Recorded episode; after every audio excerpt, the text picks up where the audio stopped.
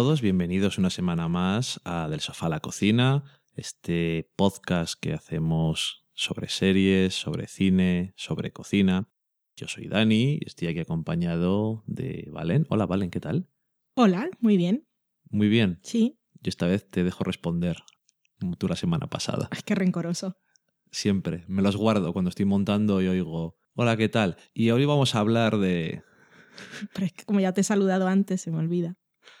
Sí, porque no entras a casa directamente y te sientas. Podría, la próxima vez lo haré. Y te sientas y me saludas ya aquí. La próxima vez lo hago. No, no Será más hagas. natural. No te vas a acordar, lo voy a montar yo. Me lo voy a apuntar. Mm, no lo hagas. Esta semana vamos a hablar de varias series. Vamos a hablar de Audrey, una serie del canal de YouTube Wix. Hablamos ya otra vez de una del mismo canal, que es Blue. También vamos a comentar los finales de temporada de Homeland y Masters of Sex, las dos series de Showtime. En la cata de pelis hablaremos de un clásico del cine de terror de serie Z, eh, coronada como una de las peores películas de la historia, Troll 2 que viene con una historia, supongo, y parte de esa historia está reflejada en el documental sobre la película del que hablaremos después, que se titula Best Worst Movie. Después nos iremos a la cocina donde os contaremos una recetita y después a la sobremesa donde veremos qué nos habéis contado durante la semana. Y este es el menú para hoy, así que vamos a la semana de serie.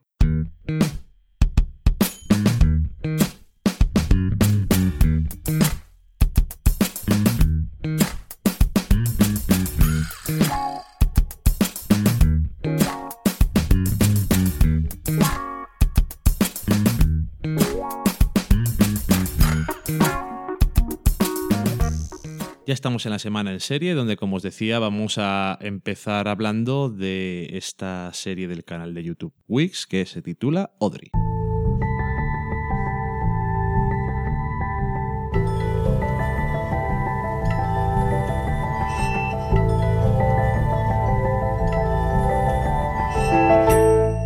Audrey, como todas las series de este canal, que ya os habíamos contado que estaba detrás de la cabeza pensante, era Rodrigo García. Es una serie protagonizada por mujeres, escrita por Leah Rachel y dirigida por Betty Thomas. Está protagonizada por Kim Cho, que es una rubia a quien habréis visto posiblemente en una película que se llama She's Out of My League, que yo no la conozco, y que por aquí veo que también ha salido en The Good Wife, aunque yo no recuerdo su personaje. No sé, salió en tres episodios. A mí, desde luego, me suena algo y no sé de qué. Sí, a mí también me suena, pero de esto que me estás contando creo que no. De lo demás, seguro que no. protagonizó también una serie de MTV y ha salido en algún episodio de How I Met Your Mother y Anger Management. Bueno, no sé, si veis la serie igual os suena, igual no. Y esta es una serie de seis episodios de ¿cuántos minutos tienes? Que eran súper cortos. Siete, ocho. Igual eran cinco, me parecían de cinco. Es como un episodio. No, decían que eran, los seis eran como un episodio de 40 minutos. Eso es, digo, como un episodio de... Sí, porque a- al igual que aquella de la que os hablamos, y seguramente así son todas, pues son, son escenas correlativas, que sí podrían todas conformar un episodio o una historia más larga, contada a minutitos. En este caso, Audrey es una chica veinteañera que trabaja en un programa de estos de cocina que presenta a alguien en una cadena y ella vendría a ser la que prepara los platos, más que nada la que los maquilla para que salgan bonitos en la tele. Y está por allí con una amiga suya y eso también tiene un blog, pero lo que la caracteriza es su pasión por la comida, que es, iba a decir casi sexual, pero en realidad para ella la comida es más importante que el sexo.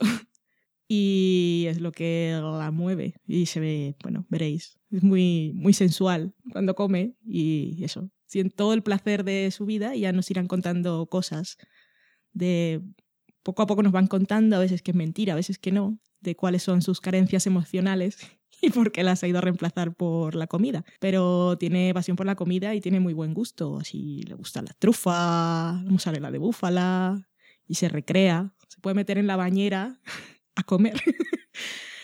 Y, y eso nos va a contar un poco, más que nada, su relación con la vida y con el sexo a través de la comida y un poco sus aventuras en ese trabajo que tiene.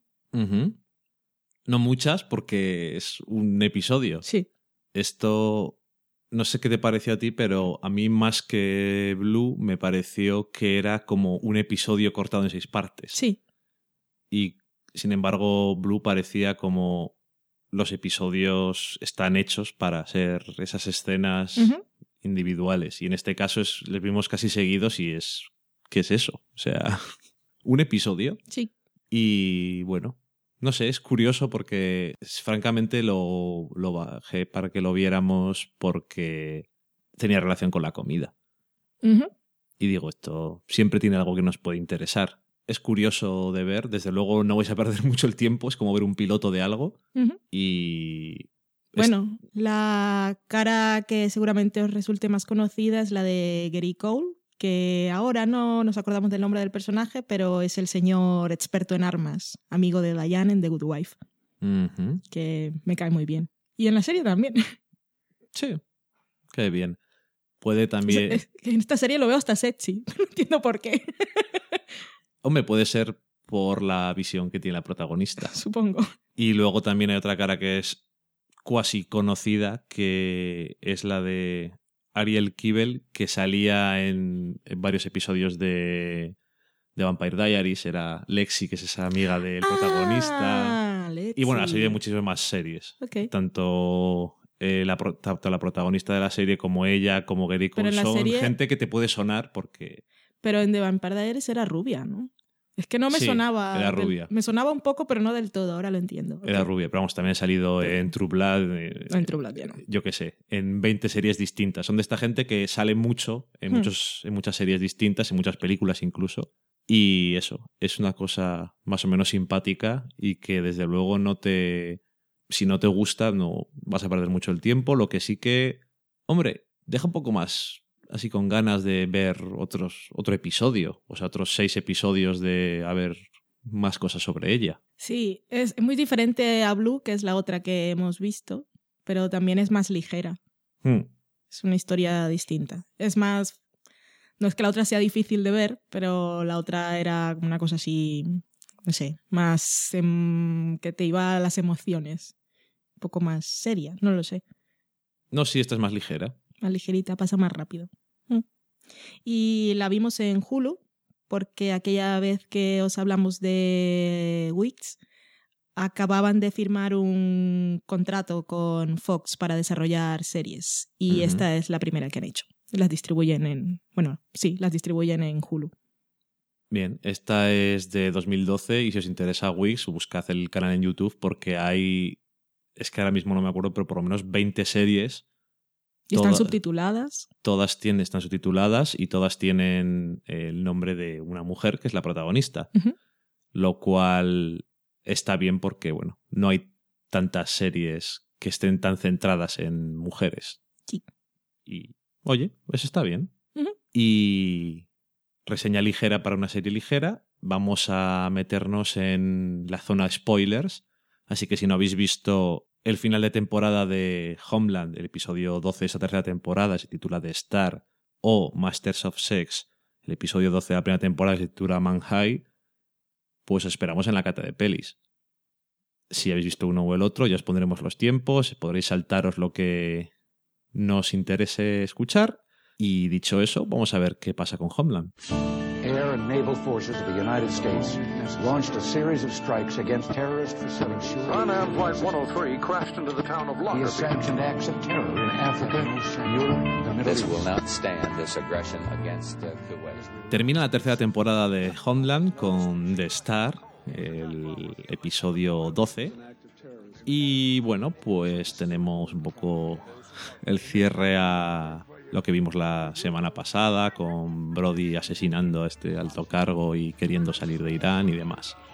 Al final, eh, bueno, la primera sensación que me dejó la, la season finale fue que mm, el episodio no había estado mal, pero que era súper previsible. No suena mal, no sé si es mucho en el mal sentido, pero es que cuando estábamos viendo lo estábamos cantando continuamente. Dile, dile que está embarazada. Y ahora va, vamos, dijimos, tú dijiste, va a sacar una estrella que ha hecho de periódico en su casa o de papel maché. Y yo te dije, no, va a sacar un Edin. Es muy triste. O sea, son, son detalles estúpidos, pero un poco así en general, un poco previsible.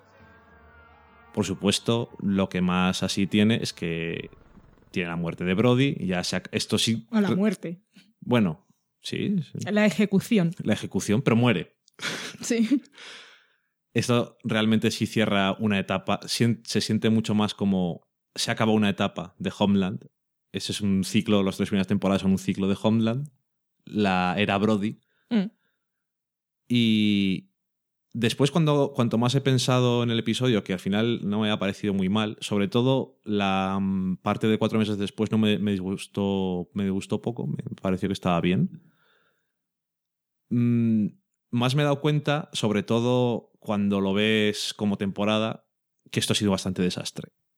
Y última, últimos episodios han pasado absolutamente de cosas que parecía que querían utilizar al principio de la temporada. O sea, eh, todo el hecho de que Brody salga en la tele y todas esas cosas, que como te decía, ¿por qué no sacan la reacción de nadie?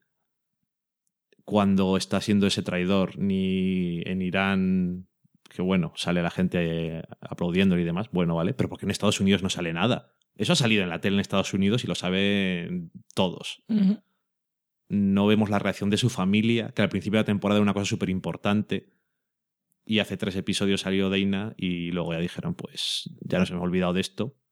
Ni tiene un recordatorio él antes de morir, ni cuando habla con Carrie, ni nada. O sea, ya es como si eso no importa. Eh, Entonces te da la sensación de que realmente muchas cosas que han pasado en todo este trozo de la temporada antes de esto, en toda- sobre todo la primera mitad, no han valido para nada. Ni siquiera toda la parte de...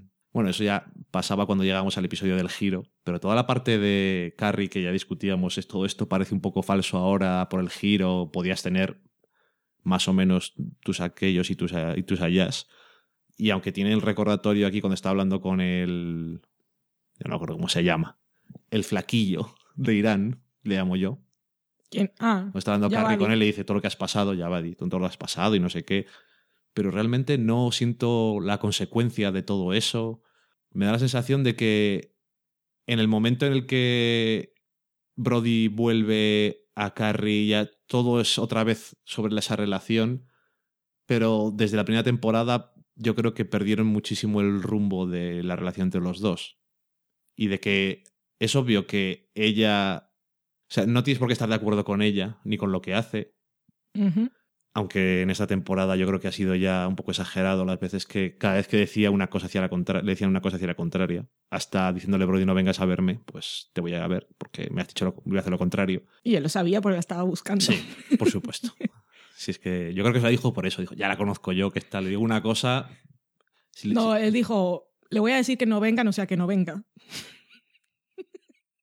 por lo menos para ver alguna cara que no sea que no quiera matarme y mm, entonces al final eso tú puedes llegar a comprender que el personaje tiene esa esa locura interna por demostrar que ella tiene razón y de redimir a Brody y todo eso pero yo la sensación que tengo es que al final se ha perdido muchísimo toda esta idea de la relación que tiene entre los dos y que también para mí quedó en la primera temporada.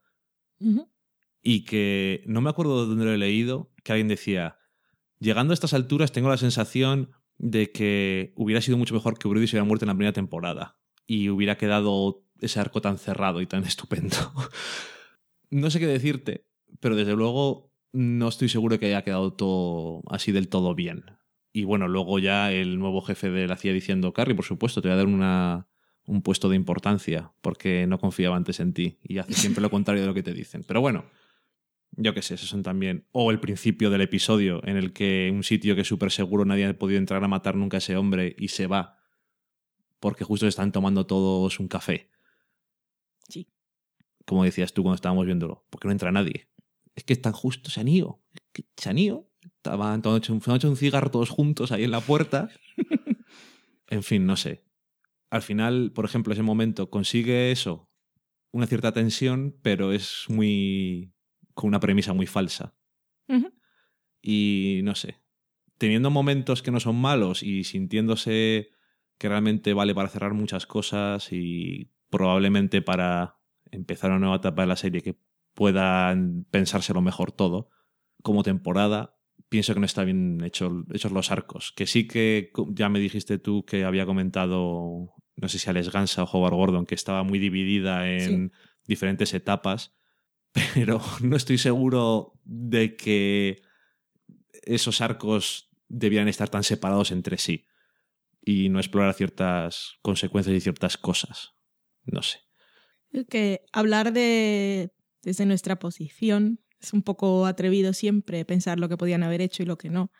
Pero a mí me queda la sensación inevitable que de algún modo eh, Gansa y su colega, que no me acuerdo cómo se llama. Howard Gordon. Vale, Gordon. Gordon y Gansa. Son Gordon y Gansa y siempre digo Gansa. Bueno, en fin, da igual. Tiene, Eh, tiene a ring to it. creo que cuando acabó la temporada pasada, todos enseguida, bueno, digo todos, como todo el universo, pero creo que la idea general que nos quedaba después de ver lo que había ocurrido y, el final de esa temporada era ahora Carrie y Sol van a... O sea, lo irónico que era que había sido el traidor y tal, y ahora iban ellos dos a como a trabajar para limpiar su imagen, porque para descubrir quién era el que había hecho el atentado. Y bueno, lo irónico que era que él era el terrorista de antes y no lo era, pero ellos eran los únicos que lo sabían. Y es como si hubiesen hecho un Lost de si esto es lo que pensáis que vamos a hacer, pues voy a hacer una cosa diferente. Que no siempre es la mejor idea, pero bueno. Porque a mí me hubiese parecido algo interesante. O sea, eso de trabajar Sol y Carrie juntos, como siempre, tener un plan ellos oculto, que es lo que hacen siempre. Que en este caso era demasiado plan de Sol, que nosotros no sabíamos nada y después solo lo sabía Sol y anyway. Pero eso habría estado bien, ellos trabajando en su plan B para descubrir quién era y proteger de un modo a Brody y que hubiese acabado de la misma forma que ha acabado, llevado de otra forma, me habría parecido más, no sé, más interesante o me habría llenado más de alguna manera. Pero bueno, lo hecho, hecho está. ¿Qué tenemos de aquí? El viaje de Brody. A ver, yo no estaba muy contenta con la temporada, pero bueno, es lo que hay. Habiendo lo que hay, voy a analizar lo que hay. Entonces, el viaje de Brody es, ha sido el más interesante de alguna manera porque desde el principio de la serie es el, el hombre que ha estado, es la víctima. Aunque él haya matado al vicepresidente y haya querido hacer un atentado y luego haya matado a este otro, Y a su uno- compañero. sí, a su compañero, pero de alguna forma es como la idea esa del militar que está cumpliendo órdenes, que no sabe lo que hace y que es una víctima. Él estuvo ocho años torturado, lo convirtieron de alguna manera, no sabía qué. Y siem- nunca, desde que lo conocimos, no fue un hombre que, que tuviese control sobre sí mismo y sobre sus acciones. De alguna manera siempre estaba trabajando para alguien sin saber muy bien por qué. Y al final de esta temporada es lo que tenemos. Estaba ahí cumpliendo su misión, que siempre un hombre cumpliendo su misión y acababa destrozado. Y es lo que le ha ocurrido. Su viaje ha estado, digamos, bien. Pero bueno, da igual. Lo de Dana y Jessica, pues claro, se han estado ahí toda la temporada mostrando cuál era, cuáles eran las consecuencias para la familia de estos militares Ujú. Y perdimos mucho tiempo con Dana en una trama totalmente innecesaria Vaya para nada. porque valía para que él fuera a verla al motel y decidiera cumplir la misión por eso. No creo que fuese necesario todo el rollo anterior, eso ya lo hemos hablado, pero bueno, en fin. Y eso, no mostrarnos al final la reacción, a mí también yo dije, ¿para qué? Pero bueno, pienso. Intentando justificarlos, que es una cosa que no suelo hacer, pero vale.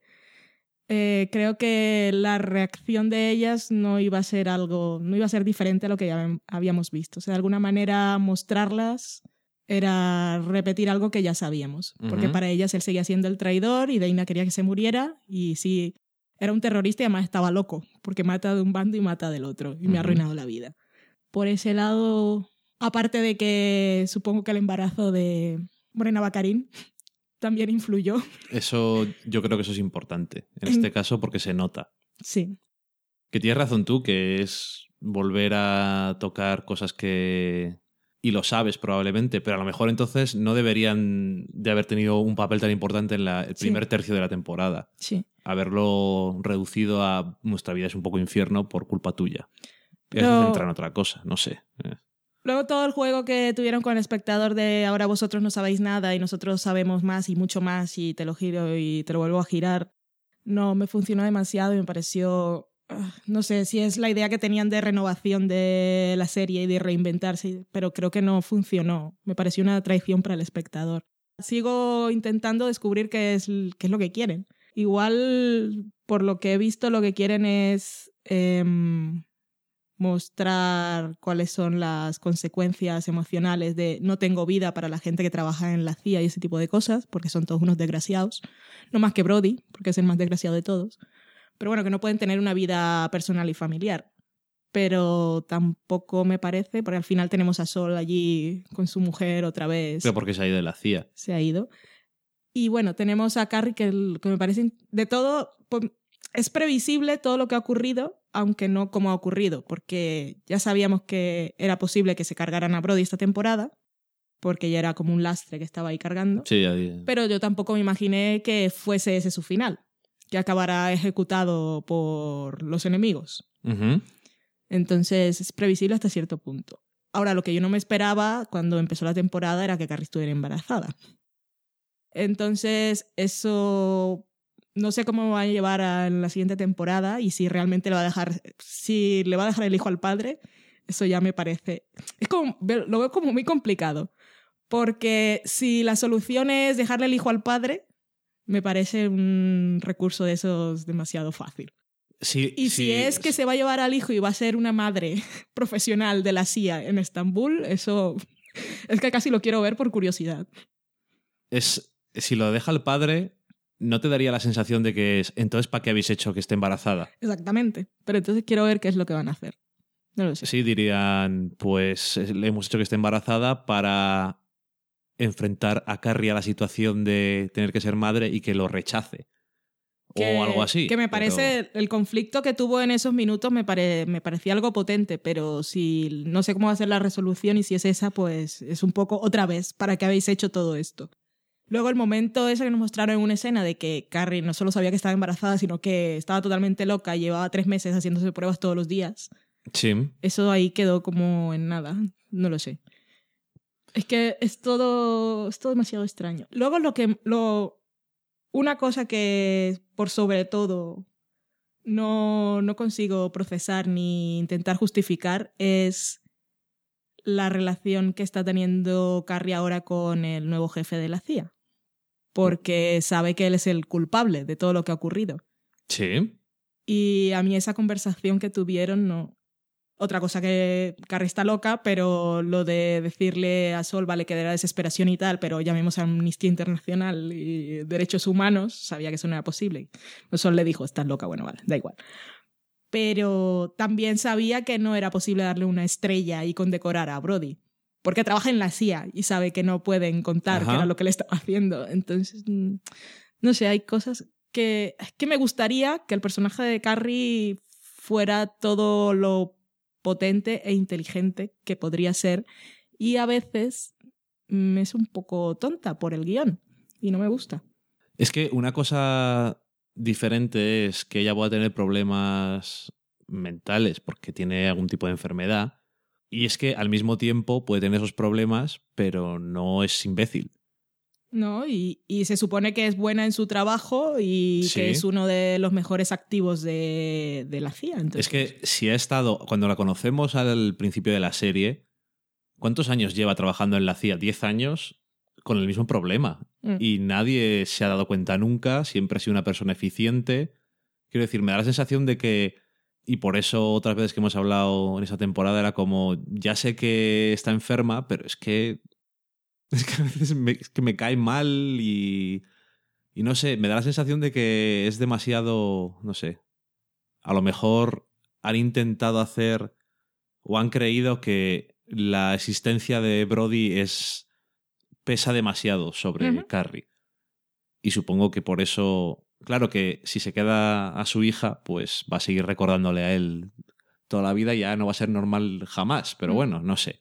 a lo mejor dicen dos años después y están allí viendo en Estambul y yo qué sé. Es que a saber lo que van a hacer ahora. Y luego lo otro fueron los personajes de Queen y la otra, no me acuerdo cómo se llama. Infrautilizados es poco. Sí, Porque si te- la analista de economía mm, iraní, en un principio, cuando la presentaron, dijimos, ah, pues de hecho se nos olvidó hablar de ella y luego dijimos, ah, no, que Mm. puede estar interesante, tal. Otra mujer, porque y ni sí, siquiera Car- salió en el último episodio, no sabemos dónde está, ya la han despedido. No, ni en el último, misión. ni en el anterior, ni en el anterior. Mm. Pero pues salía su tío. Eh, a lo que voy, Carrie es la protagonista de la serie, pero no sé, da la sensación siempre de que hace falta un poco más, más mujeres, porque es todo demasiado. Hmm. Pero bueno, aparte de eso, esta mujer, que además tenía un conflicto incluso, Sí. que era interesante, al final resulta. O sea, nos deja la me deja la sensación a mí de que solamente la han utilizado para que. como excusa para que hubiera alguien en Irán. Sí, eso parece. Para poder. para que no todo fuera demasiado increíble cuando iban a Irán. Porque por lo demás podría haber sido ella y cualquier otro. Es que podría haber sido cualquiera. Porque dices, bueno, es que como es iraní, pues tenía el conflicto con Javadi y tal, de que. Pero cualquiera podría haber tenido un problema. Hmm.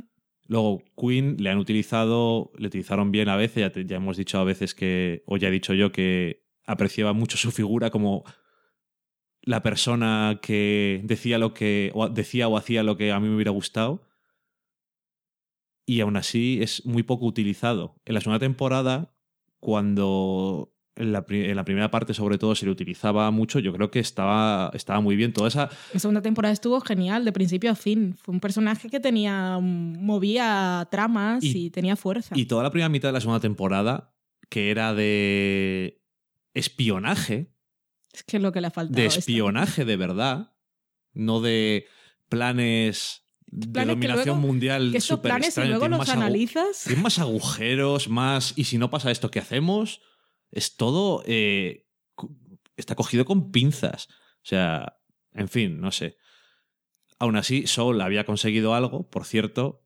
Al final había hecho eh, lo adecuado delante de Lohar diciendo, no, pues tome al jefe militar, abandonó esto tal, y ahora sí la han echado.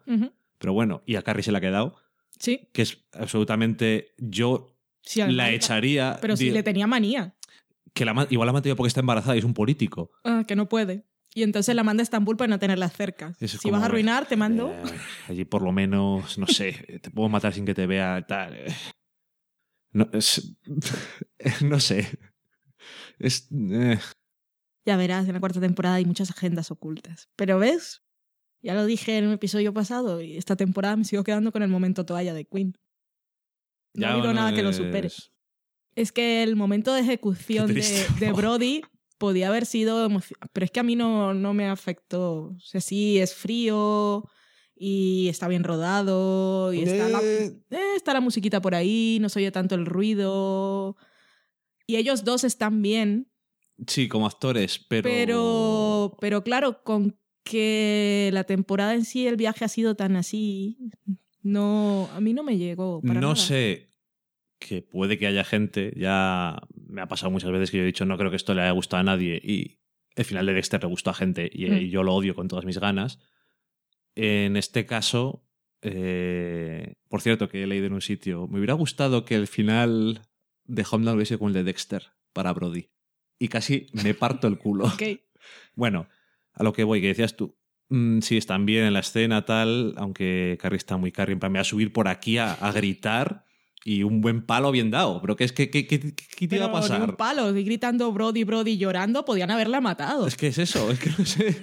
Pero bueno, que a mí personalmente me parece que la escena en la dirección o en el montaje le falta le falta emoción, le fal- no sé, que creo o que más ambición en el sentido de intentar, yo qué sé, hacer planos ahí de los ojos mirándose, yo qué sé, aunque sea exagerado, pero en plan, aunque sea un poco, que me intenten manipular un poco más para que me importe. Es que me, me fue tan frío y tan exageradamente frío, aunque entiendo esa intención, no me llega...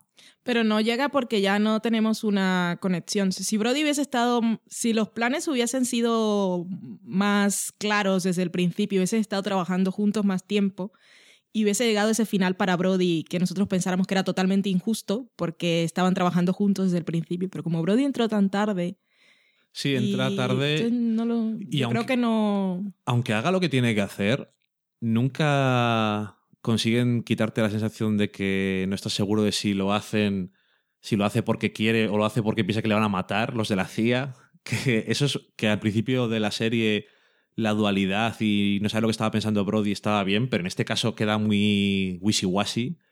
No te queda clara la motivación que tiene, si es para redimirse luego al final cuando está en el, el safe house con ella y es como yo no soy un marine y no hacen más, no haces más que hacer, nos señalan aquí y hacemos esto. Es que él no tiene ningún objetivo porque no. Él no puede haber decidido hacer lo que hizo No, por no, redimirse porque mirando es, es que tal como estaba planteada la temporada y tal como estaban jugando con él y con Carrie era imposible que alguno de los era imposible que él pudiese volver a Estados Unidos a vivir esa vida con Carrie que ella pensaba y ella también lo sabía. Sí, en el momento que empezaron a hablar de eso dijimos, estás muerto. Pero, pero aparte, es que había salido en la tele ahí diciendo, yo fui el que puse la bomba y tal. Eh, ¿Qué, eh. lo- qué- qué iban a decir luego? No, es que ha matado al, al jefe iraní y entonces eso no lo iban a decir nunca. Entonces, ¿qué, qué, qué había en sus cabezas? Él sabía que iba a morir, pero podía haber muerto de otra manera. Es que no... Claro, que el problema es que... Él- si a él le importaba tanto la familia, él, él con eso no se iba a redimir. no se va a redimir y no le ha dicho a Carrie una cosa que, por ejemplo, podría haberle dicho, dile a Dina lo que hice, aunque no pueda decírselo. Hmm. Dile a Dina lo que hice, en plan, como lo hice por esto. Ni siquiera parece que lo haya hecho por eso. Y cuando están en la casa esperando, sí que te puedes apoyar en que los dos están tan chotados de la cabeza que pueden decir, somos un par de delusionals aquí de la, de la leche y podemos empezar a hablar del futuro como si pudiera existir. Pero, no sé, es que Ya, es que todo estuvo un poco así de aquella manera, como se dice. Pero, no sé, claro, ahí en el fondo también cuando piensas queda la idea esa de que los activos de la CIA son simples peones que los utilizan. Cuando les conviene y cuando no, pues se los cargan. Y entonces todo eso habría podido ser muy intenso, pero no Coño, fue. Es que podría haber sido muy intenso porque sí, es Lohar el que le dice a Yabadi, no, venga, están allí, cogerle, pero eso no tiene tanta fuerza. Luego se lo explica además Yabadi como dice Carrie, ah, sí que entiendo, entiendo todo esto. Me- Ahora no estoy loca, lo entiendo Mm. todo muy bien. Me refiero, si hubieran optado por que la CIA lo hubiera matado, Mm. más directamente, eso es como indirectamente, y que Carrie hubiera tenido un problema más fuerte o no se hubiera enterado de eso y hubiera sido algo que hubiera quedado para otra temporada, que de repente se Mm. enterara, no es que nosotros ordenamos que le mataran, o que O no hubiera sido... el rescate. O, o que no hubiéramos ordenado el rescate, o que hubiera sido Sol el que lo hubiera dicho y, y Sí. totalmente destrozado por eso, porque hubiera dicho, me voy a alejar del mundo y de la CIA porque me hace hacer cosas malas, como todas las que he hecho esta temporada, o estoy ahí en la liga de los barbudos ominosos. en fin, no sé. Mm, incluso el... Ya es que no me acuerdo cómo se llama. El, su amigo, entre comillas, el Perillitas. Calvo. No me acuerdo. Es que yo cuando pienso en él pienso en el ruso, pero no tiene ningún sentido. Ok. Pero en mi cabeza, cuando pienso en él, digo... podría, podría hacer Por aquello de la. Guerra Fría y esas cosas. Ya, bueno. Eh. El antiguo jefe de Queen Mm. Mm, también era como, yo estoy aquí. Yo hago lo que me manden y voy con Pero el mejor postor. tan literalmente, estoy hablando con Sol y, digo, y le dice, eres genial, eres estupendo. Está hablando con Lorhart, por supuesto, tienes toda la razón. Es como, pero... es- ¿Qué es, qué es este personaje? ¿Solamente y- es eso? ¿Y el topo de la CIA quién era? Hostia, me preguntas esas mierdas. Es que para mí era una de las cosas guays. era una de las cosas guay. ¿Y qué ha pasado? Eh. ¿Quién era? Luego salió que el que había movido el coche era uno que no había salido nunca antes. Y se le lo matan. cargaron. Y, ¿Pero esto qué es? ¿Y qué ha pasado con los abogados estos? ¿Le siguieron? ¿Siguieron investigándoles? ¿Al tío ese que, le mató? No, no, tenemos que tenerles aquí para... No sé, eh, hay demasiado... Está muy deshilachado esto. A falta, iba a decir que tenía muchos hilos sueltos. Está deshilachado directamente. Al final han intentado arreglar ciertas cosas que a lo mejor no había que arreglar y no han arreglado lo que tenían que arreglar. Tenían, yo creo que el pantalón ahí con más un roto que un descosido y no han podido dejarlo que se vea bonito. No sé si el año que viene. Yo voy a ver Homeland porque a veces de una forma extraña, aunque este año ha habido episodios que realmente no me estaba ni gustando no gustarme, de alguna forma disfruto las locuras que tienen en la cabeza, porque a veces se les va un poco de las manos la serie, pero no sé. Yo voy a verla por dos razones. Una, porque me interesa saber primero cómo resuelven el tema de la hija. Vale. Y dos, porque. Y si eso ocurre, voy a seguirla viendo. Y es Carría que se va a Estambul, pues supongo que se llevará a sus amigos. Y si se lleva a Queen, pues yo voy a verla. Hombre, además en, en Turquía hace calor. Sí. Seguro va sin camiseta. Eso está muy bien. Socorro. Y se puede pegar unas duchas con una tacita como Brody, que siempre O estar en un baño turco. A cámara lenta. Socorro. Oh, baño turco, no había pensado en eso. eso Está bien. Pero. Oye, eso estaría un, rodar una escena como la de. ¿Cómo se llama la película de Aragorn?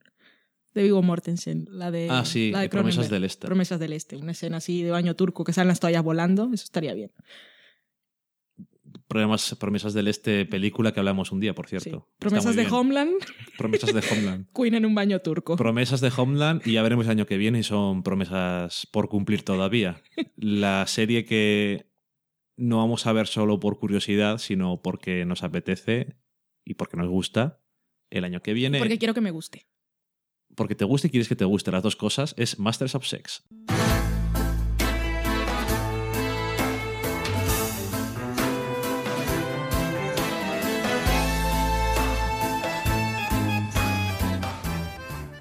La otra serie de Showtime de los domingos que deja una sensación muy diferente con su season finale.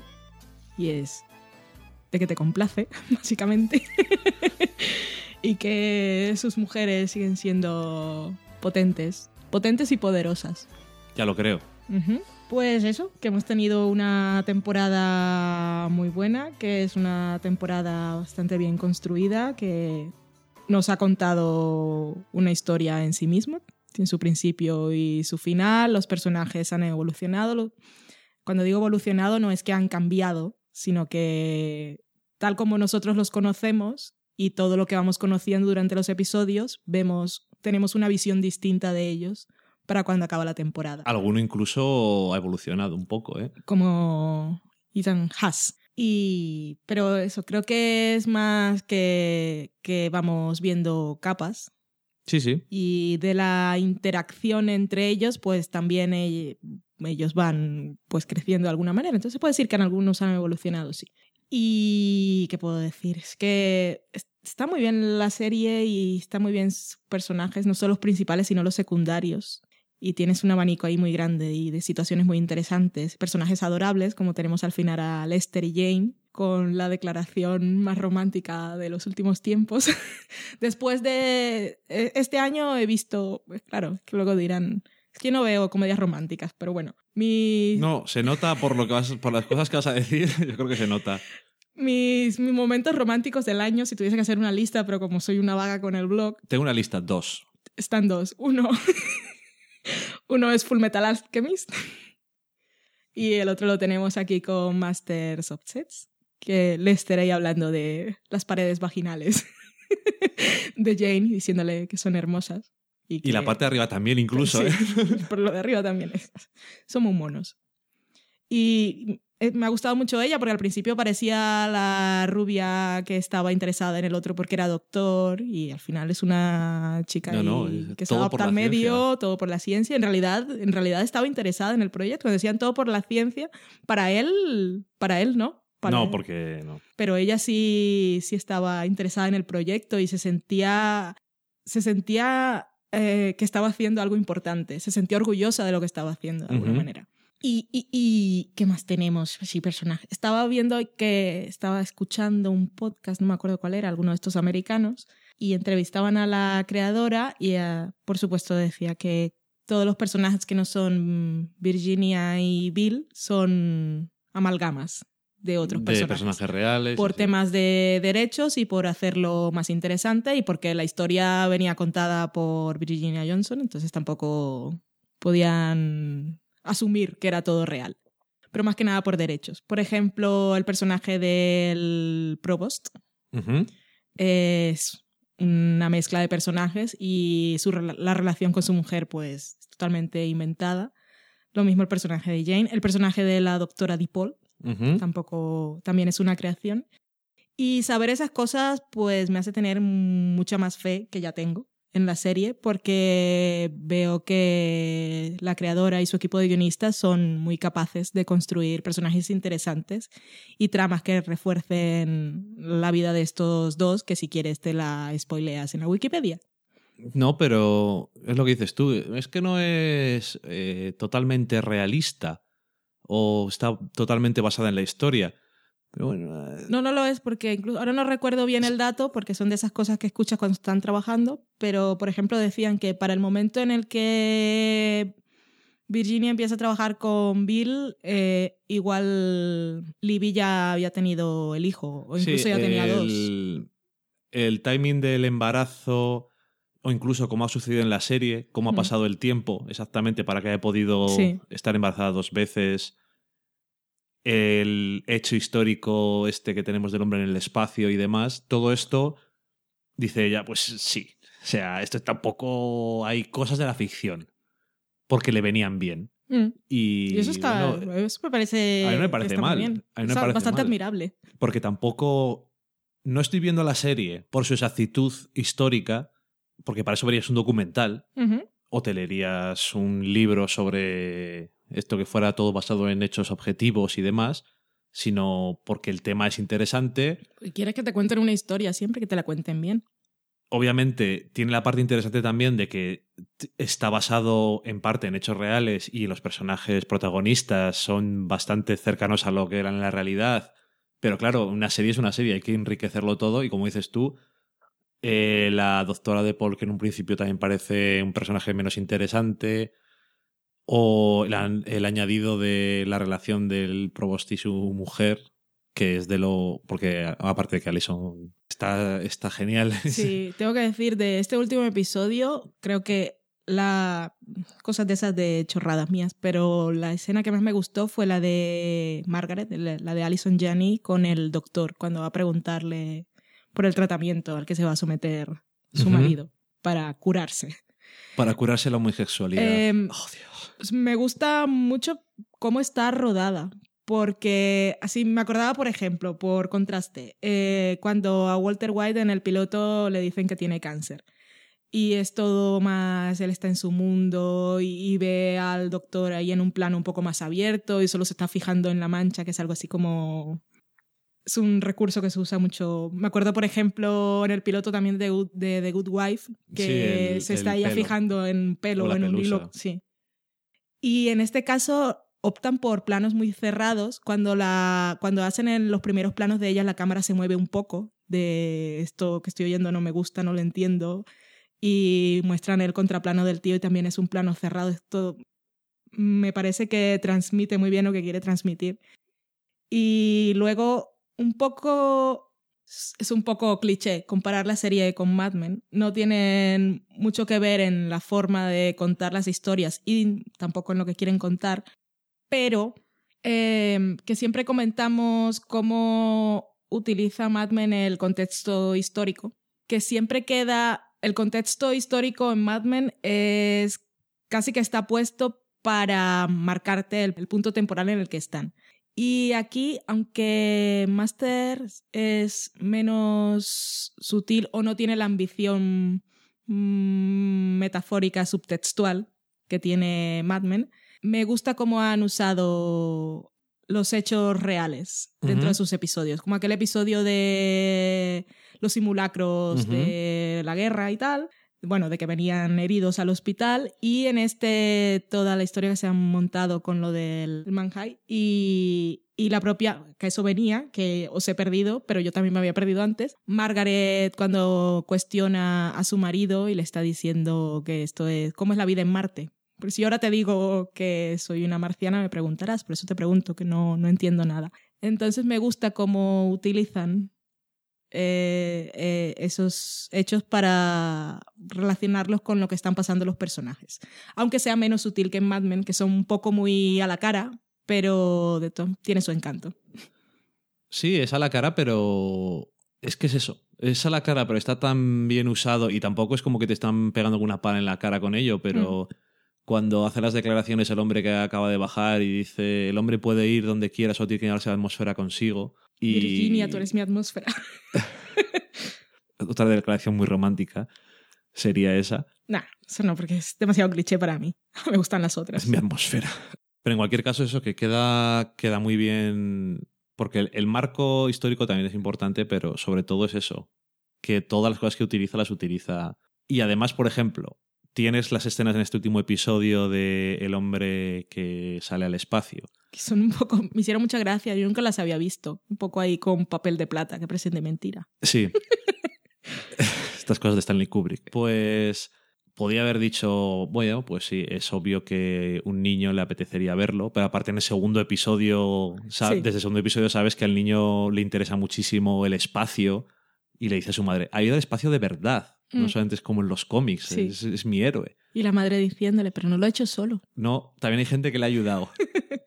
en fin, y no sé, a mí me, a mí me ha gustado que... Porque claro, tienes todo, toda la trama de, del estudio que llega a un primer final, porque obviamente no hemos investigado sobre la vida, porque tampoco nos interesa saber demasiadas cosas, o sea, nos interesa saber lo básico, porque es, un poco spoiler. pues. Pero es obvio que publicaron un estudio y fue muy exitoso. Eh, porque publicaron un libro... en el libro que me estoy... Claro, yo no era consciente antes y había leído estos nombres, no los tenía en mi mente, pero ahora que me estoy leyendo La mística de la feminidad, eh, era una cosa de la que se hablaba en ese momento. ¿Cómo no, se va. ¿Cómo no se va a hablar de eso? Y digo, llega a ese primer final o es Mm. cierre del primer arco que es el trabajo inicial en el hospital, un poco clandestino y cuando presenta, que es un poco ese clímax de presentarlo todo, que a mí me encanta porque es tan... es muy efectivo a la hora de enseñarte lo absolutamente eh, hipócrita, mezquino, lamentable Machista. no, no, espera, que no he terminado mis, mis palabras. Es que, espera. Hipócrita, lamentable, eh, Mezquino, mezquino, miserable, miserable y, ridículo, y eso, infantil. infantil también, que es el mundo de los hombres en los años finales de los 50, bueno, en los 60, en los 70, probablemente también ahora, pero no tanto, que es ese contraste de la presentación de estoy enseñando pues hemos descubierto cosas sobre los hombres y cuando el tamaño no importa tanto y el no sé qué se- y se levanta viva los que la tenemos pequeña el gordo ese que en fin lamentable espectáculo y bueno, eso todo. Y en el momento en el que dice, y ahora vamos a hablar del orgasmo y, de la, y del sexo desde el punto de vista de la mujer. Y es que eh, todo es como, ¿pero esto qué es? Esto me parece obsceno, esto es pornografía, esto es... Y entonces se levanta uno y dice, pero que hay mujeres, no se vayan a enterar de las cosas de la vida. No sea que ahora que has dicho que el tamaño no importa y que da igual porque las, sati- las satisfacemos igual, vayan a creerse que es que merecen, son capaces y pueden aspirar a algo más. O O pueden complacerse ellas solas. Eso, Ojo. no solamente pueden eh, no solamente pueden complacerse de las ollas, sino que pueden tener mejores resultados que dependiendo de un hombre es como, pero esto que estoy escuchando, ¿qué está pasando aquí? Que era eso. Oye, que hay mujeres. A ver, lo que has dicho antes lo has echado por el suelo. Eso, o sea, ¿qué está pasando? Y eso es tan porque yo no conozco, o sea, no conocía los, el trabajo de de Masters y Johnson, que a lo mejor es una cosa que es un poco de cultura general que debería de conocer en, en mi vida, pero bueno, me alegro de estar conociéndolo más ahora. Pero bueno, hay cosas que, siendo alguien que ha nacido en los 80, hay una diferencia muy clara con alguien que ha nacido en los años 30. Y. O es la sensación que tengo yo. Claro, Mm. no todos. Ya. Pero en mi caso, te, estás viendo eso y te das cuenta de que no es algo tan normal pensar en la mujer como algo que. como algo. Socorro. Como no solamente que puede ser igual que una mujer, que un hombre, porque no son iguales, son totalmente distintos, sino que puede ser mejor en muchísimas cosas Mm. y que lo son. Y es que esta- estos hombres vivían en, en su mundo, en su mundo tan miserable, de que tenían las mujeres tan debajo de la bota, como dije, dice la doctora. ¿Cómo? Tipo, Dipol, sí, pero como es que contaba un chiste, entre comillas, en el episodio pasado. ah, no me acuerdo, contó Pero varios. bueno, sí, unos chistes de, de- Vamos, el pasado episodio fue muy divertido para ella. Y les tenía. Claro, por eso, como las mujeres no tienen. Aunque ya hablamos la semana pasada que no, no tienen las campanas al vuelo, pero que tiene. Ya no tienen ese concepto en general de que son algo inferior. que no, No- deberían.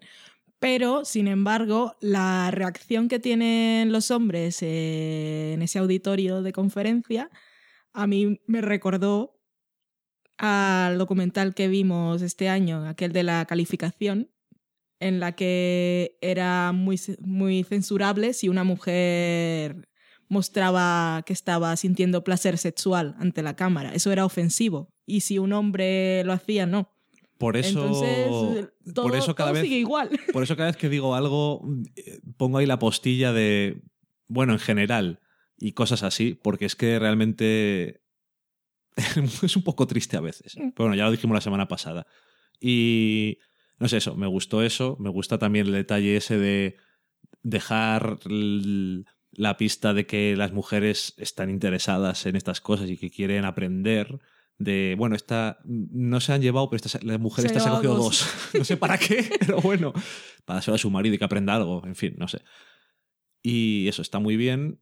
Y este final de temporada me refuerza todavía más que el protagonista, porque el personaje de Virginia es interesante desde el principio hasta el final, y que además Lizzie Kaplan está estupenda, Mm. aparte de estupenda como es ella, digo, como actriz, que es que es, es genial. A ha veces sido que una decisión de casting súper acertada. eh, o sea, no sé, y es que claro, otras veces eh, la he visto otras veces y la verdad es que me ha gustado, pero la he visto más en cosas más cómicas, a lo Mm. mejor, pero es que cuando no dice nada, tiene una expresividad en los ojos solamente o en el tipo de cara que pone cuando se mete en el ascensor después de la conferencia, Es que te cautiva siempre. cuando se encuentra con él en el pasillo.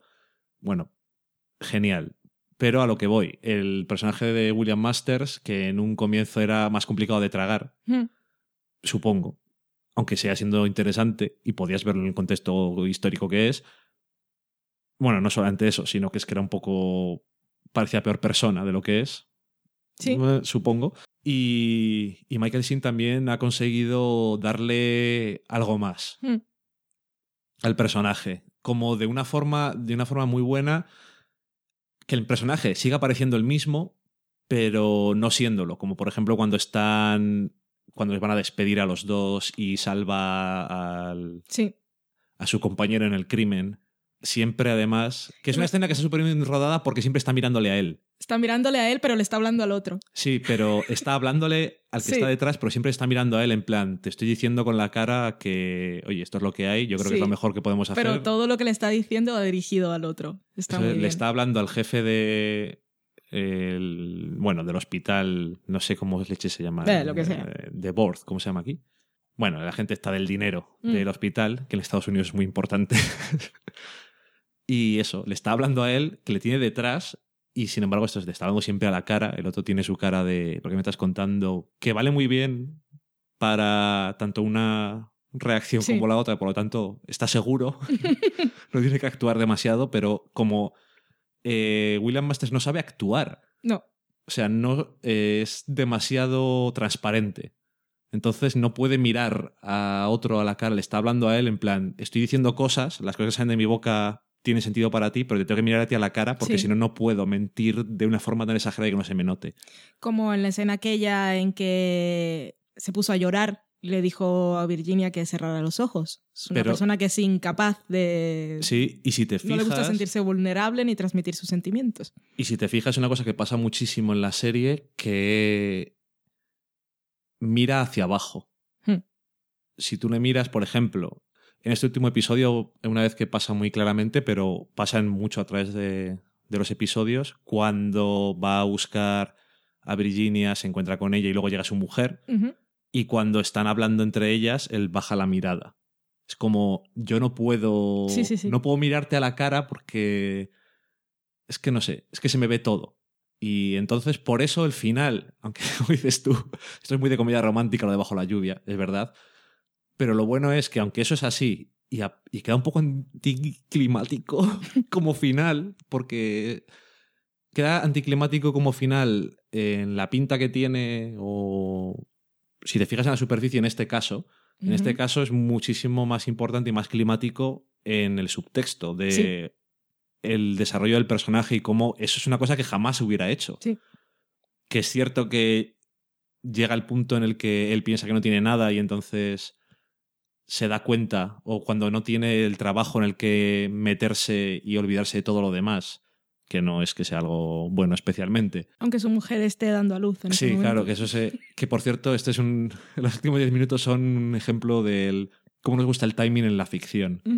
Ya mi marido cerró la puerta justo. Me pongo a parir justo cuando los dos se van, no sé qué. En fin. Y, y eso, que. Llegar a ese final en el que tú sabes que el personaje que te conoces en un principio no hubiera sido alguien que jamás hubiera hecho eso. Mm. Pero no por Virginia, sino por nadie. Ni le hubiera dicho a su mujer algo tan sincero, ni siquiera. Sí. Y, y no sé, también es muy bonito el momento en el que ya ve que ha puesto el nombre. Sí. Que además sabes que lo ha puesto desde que se le dan eh, Jane en la oficina, por la cara que pone al verlo. Sí. Solamente estaba esperando a que me lo enseñaran, porque sabía que me iban a enseñar en algún momento, pero se ve. Y eso, es como, no lo puedo decir aquí en alto, esto es el plural mariestático, porque voy, estoy intentando vender esto. Sí. No voy a decir que aquí una mujer me ha Claro. ayudado, porque gente de esta, esta, gente que son small-minded, pues no. Pero bueno, en fin. Kai, que me estoy emocionando, que me gusta. Está muy bien. A mí, desde el punto de vista de groupie, de fan y tal, me fastidia mucho eh, lo que ocurre en la serie. Es que me encanta la relación entre Libby y Virginia. Porque realmente es raro ver dos mujeres que se caen bien y que no son amigas de salir a tomarse un café y contarse la vida, pero algunas cosas se han contado. Y esas son dos mujeres que genuinamente se caen bien y se interesan la una por la otra. Y entonces me fastidia que vaya a acabar mal porque está Bill en medio. No sé si tienes la sensación, pero a mí me da la sensación de que en esa época las mujeres que hacen eso son las mujeres cuyos maridos son amigos. Mm, Es un poco triste, pero no es. Entonces da la sensación de que Virginia realmente no puede tener amigas, Hmm. porque no está casada ok, y a la vez trabaja y todo esto. Entonces, no tiene vida social. no. Entonces, por eso Libby es su amiga. Sí. Por eso le dice lo que le dice y, en fin. No sé. Bueno, ahora hablemos del momento puerta, el momento lluvia. Porque, por ejemplo, eh, por recordar momentos puertas de finales de series, tenemos el final, creo que es de la primera temporada de Verónica Mars. creo que es la primera temporada, la segunda, creo que es la primera. Que el cliffhanger es para, es para Verónica saber quién está detrás de la puerta. Si es eh, Duncan Sí, o. ¿Cómo se llama el otro? El que mueve las manos. me acabo de acordar de Duncan Jason. Dorin, Logan. Eh, vale. Luego En tenemos. Friends. ¿Eh? En Friends también. Ross está fuera del bar ¿Cierto? lloviendo. Cierto. Luego tenemos otro diferente, pero. mm, que es eh, la temporada pasada, spoilers, pero no muchos, en The Good Wife. También estaba Puertas, vale. una puerta. Yo Y lo de Friends lo decía también por lluvia, pero bueno. No, yo digo por eso, una, y mu- una mujer y una puerta. ¿Y qué pasa? Ok, y vale, es el final de temporada. Que siempre hay dos hombres en medio o algo así. Bueno, el de Friends también me valía. Entonces, en esta también tenemos la declaración de Ethan, bueno, de- sí, quiere ser mi esposa y ese tipo de cosas. Que a mí lo que haya sido en la lluvia, tengo que reconocer que en un primer momento me chocó un poco. Porque me recordaba un poco lo factual y ese tipo de cosas que es que a mí no me van, pero es que me ponen de mala leche. Pero en Love Actually sale algo Eh, de lluvia, es que no me acuerdo. de lluvia no, pero de puerta sí, es la típica Ah, foto sí, esa del cartel que siempre ponen, que la gente dice que es una declaración bonita, que yo esa historia la odio, pero bueno, eso da igual. No viene ahora, que además es Navidad y la gente le gusta mucho esa película y no quiero que nadie me... Teníamos que comentarla aquí un día Déjalo. para que te odien. Ah, bueno. Y que es que en, en este episodio pasan muchas cosas. Pues tenemos despidos, tenemos un parto, tenemos declaraciones. Declaraciones varias. Dos declaraciones. Y entonces es como que Virginia está ahí. Él, es lo que decía de Alicia en la temporada pasada, que no iba de elegir entre dos hombres, sino de elegir su propia vida. O sí. Que es lo mismo que ocurre con Virginia en este caso. Porque Sí. que sería la vida ideal, porque Ethan... ¿Ideal para quién? Vale, supuestamente, que es un hombre que va a tener un buen trabajo, que quiere mucho a sus hijos y le dice que va a tener con él la vida que quiere. Pero, ¿qué es lo que ella quiere? Es que una de las cosas que me gusta mucho de esta serie es, y que no sé cómo va a llevar la crítica americana que suele odiar a las mujeres en la ficción, es que Virginia ante todo es una mujer ambiciosa. Y ha quedado claro cuando, cuando hablaba con la doctora DiPaul. Sí. Pero vamos a hacer algo que sea groundbreaking. Y el otro le decía, pero ¿por qué? ¿Por qué quieres, por qué aspiras a tanto? Empezamos con algo pequeño, pero, pero Virginia en realidad quiere al- algo grande, quiere hacer algo con su vida y ella ha creído que este estudio es algo significante. Entonces, Ethan le ofrece que si quiere seguir estudiando y que será un buen padre y esa estabilidad y tal, pero William Masters, ¿qué le ofrece? Ya no estoy hablando desde el punto de vista romántico, sino No, lo que ella quiere como persona, ya no digo como mujer, sino como persona para su vida. Y William Masters pone su nombre en un estudio. Y eso para ella es, es algo más importante y más trascendental. Sí, y de- que lo hayan, supongo que es lo que querían transmitir, pero es lo que me ha llegado a mí. Y me gusta que hayan tenido el atrevimiento de plantearlo de esta manera. Sí, es que de todas formas está. Hay un tema con Ethan. Ethan, eh, bueno, que en el primer episodio no nos cae bien. No. Ya hemos dicho que a lo largo de la Y a serie. los niños tampoco cuando lo conocen. No. No me gusta. Tú no me gustas. Y dijimos, bien, nos parece bien. Pero obviamente luego eh, deja la sensación de que es el clásico elemento en una trama de una serie de una película en la que una protagonista, por ejemplo, tuviera que elegir entre dos tipos de vida y uno de ellos, que no va a ser el que va a elegir, es una persona estupenda, no tiene nada malo de lo que quejarte, te está diciendo, puedes hacer la clase de vida que quieras, yo te la daré. Pero no puede darle la vida que quiere, porque la vida que quiere es ese estudio que no quiere hacer nadie, que es nuevo, que es Pero voy a pasar a la historia. Es algo más. Porque el planteamiento de por sí ya tiene una base. Yo estoy pensando como si fuera Virgi- Virginia. Sí, espera, espera, que no he terminado. Es que lo que quería decir, que Ethan es un buen persona y tal, pero desde el principio, que ha empezado, desde el episodio en el que conoce al ex marido, lo que está intentando es decirle eso, pero en plan, no te preocupes, donde yo me vaya a trabajar, vente conmigo. Es que, claro. Abandona tus cosas, ven conmigo, cría a tus hijos, si quieres estudiar, esas son tonterías que se te pasarán con el tiempo. No dice eso en ningún momento, ni siquiera lo insinúa. Pero y es- seguramente no lo piensa de esa manera. seguramente no lo piensa, pero me da la sensación de que es lo que dentro de 10 años va a decir. No, pero es que tiene la idea del hombre de esa época o de cualquiera de yo voy a hacerte la persona que quieres ser. Yo te voy a dar el dinero y yo, yo voy a darte todo Yo para que tú lo hagas. Y lo que le ofrece Bill, sabiendo que él tiene un hombre y ya no pensando en el lado romántico, es tú vas a hacer las cosas porque tú lo vales, como diría L'Oreal.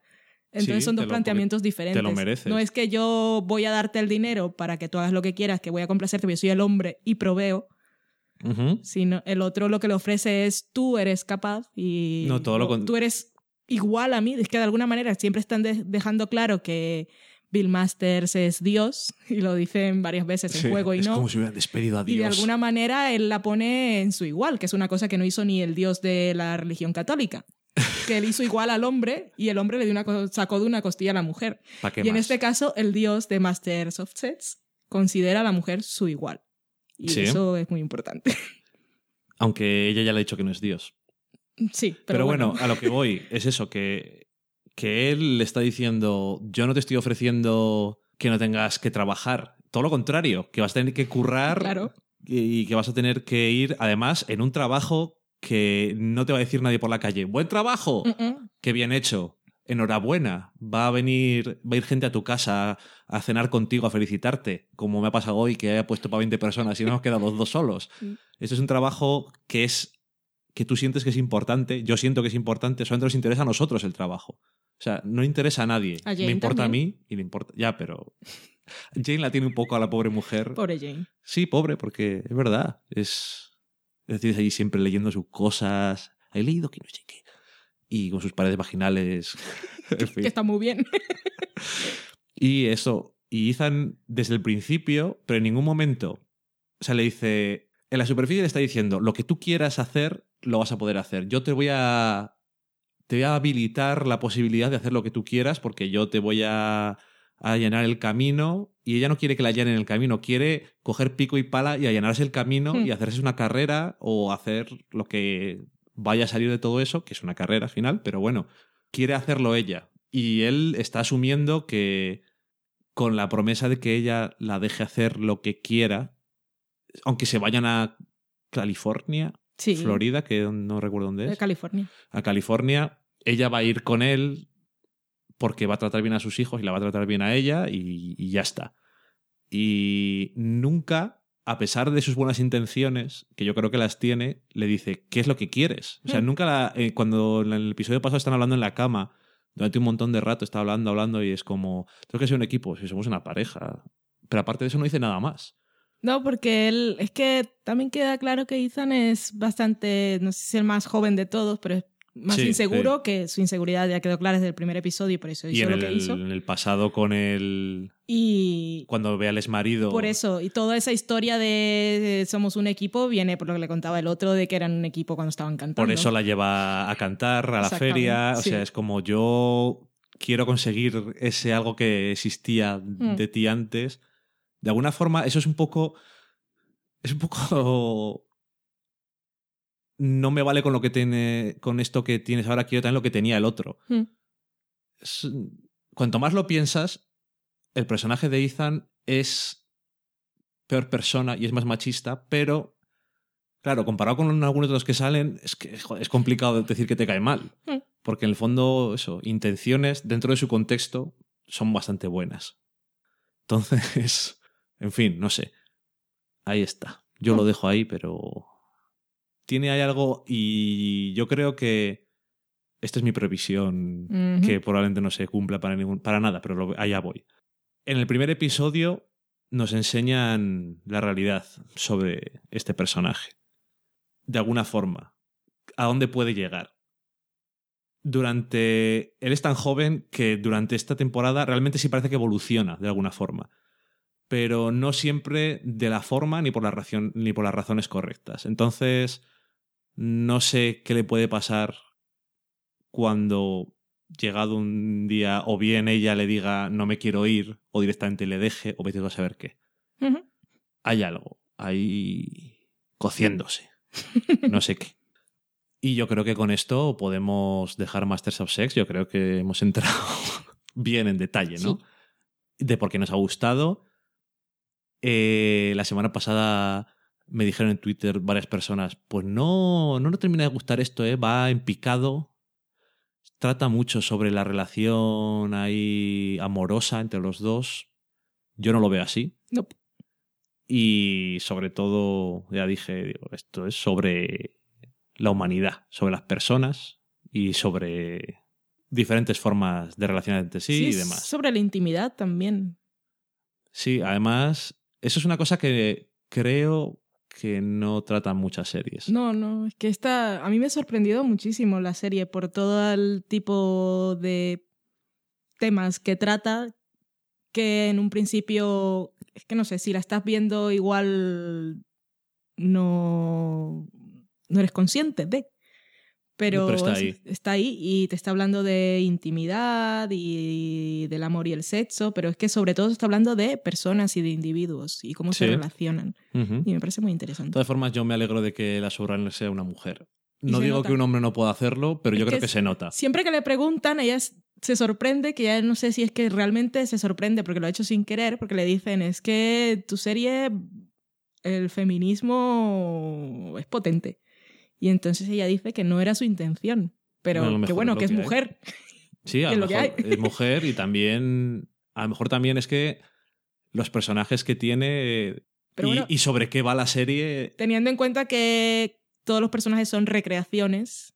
Sí, pero me refiero a que es un estudio que la parte más complicada que tenía de aceptar en la realidad era el tema de las mujeres Hmm. Y que hubo gente que siguió adelante con ello y que era la parte que más le interesaba porque es lo que no se conocía nada. Sí. Hemos descubierto contracciones. Es como, esto no nos interesa. No, ¿cuál- qué? Lo que importa es lo del tamaño de mi polla. Entonces da igual, ¿no? En fin. Bueno, como he dicho hace tres minutos, ya creo que hemos- podríamos hablar más tiempo. Vamos a concluir. Pero nos ha gustado mucho. Sí. Y el año que viene seguiremos con ella. Una pena que falten pues otros nueve meses en otro parto, me, me imagino. Sí. Así que nada. Espero que hayáis disfrutado también vosotros de ella. Y dicho eso, nos vamos a la cata de pelis.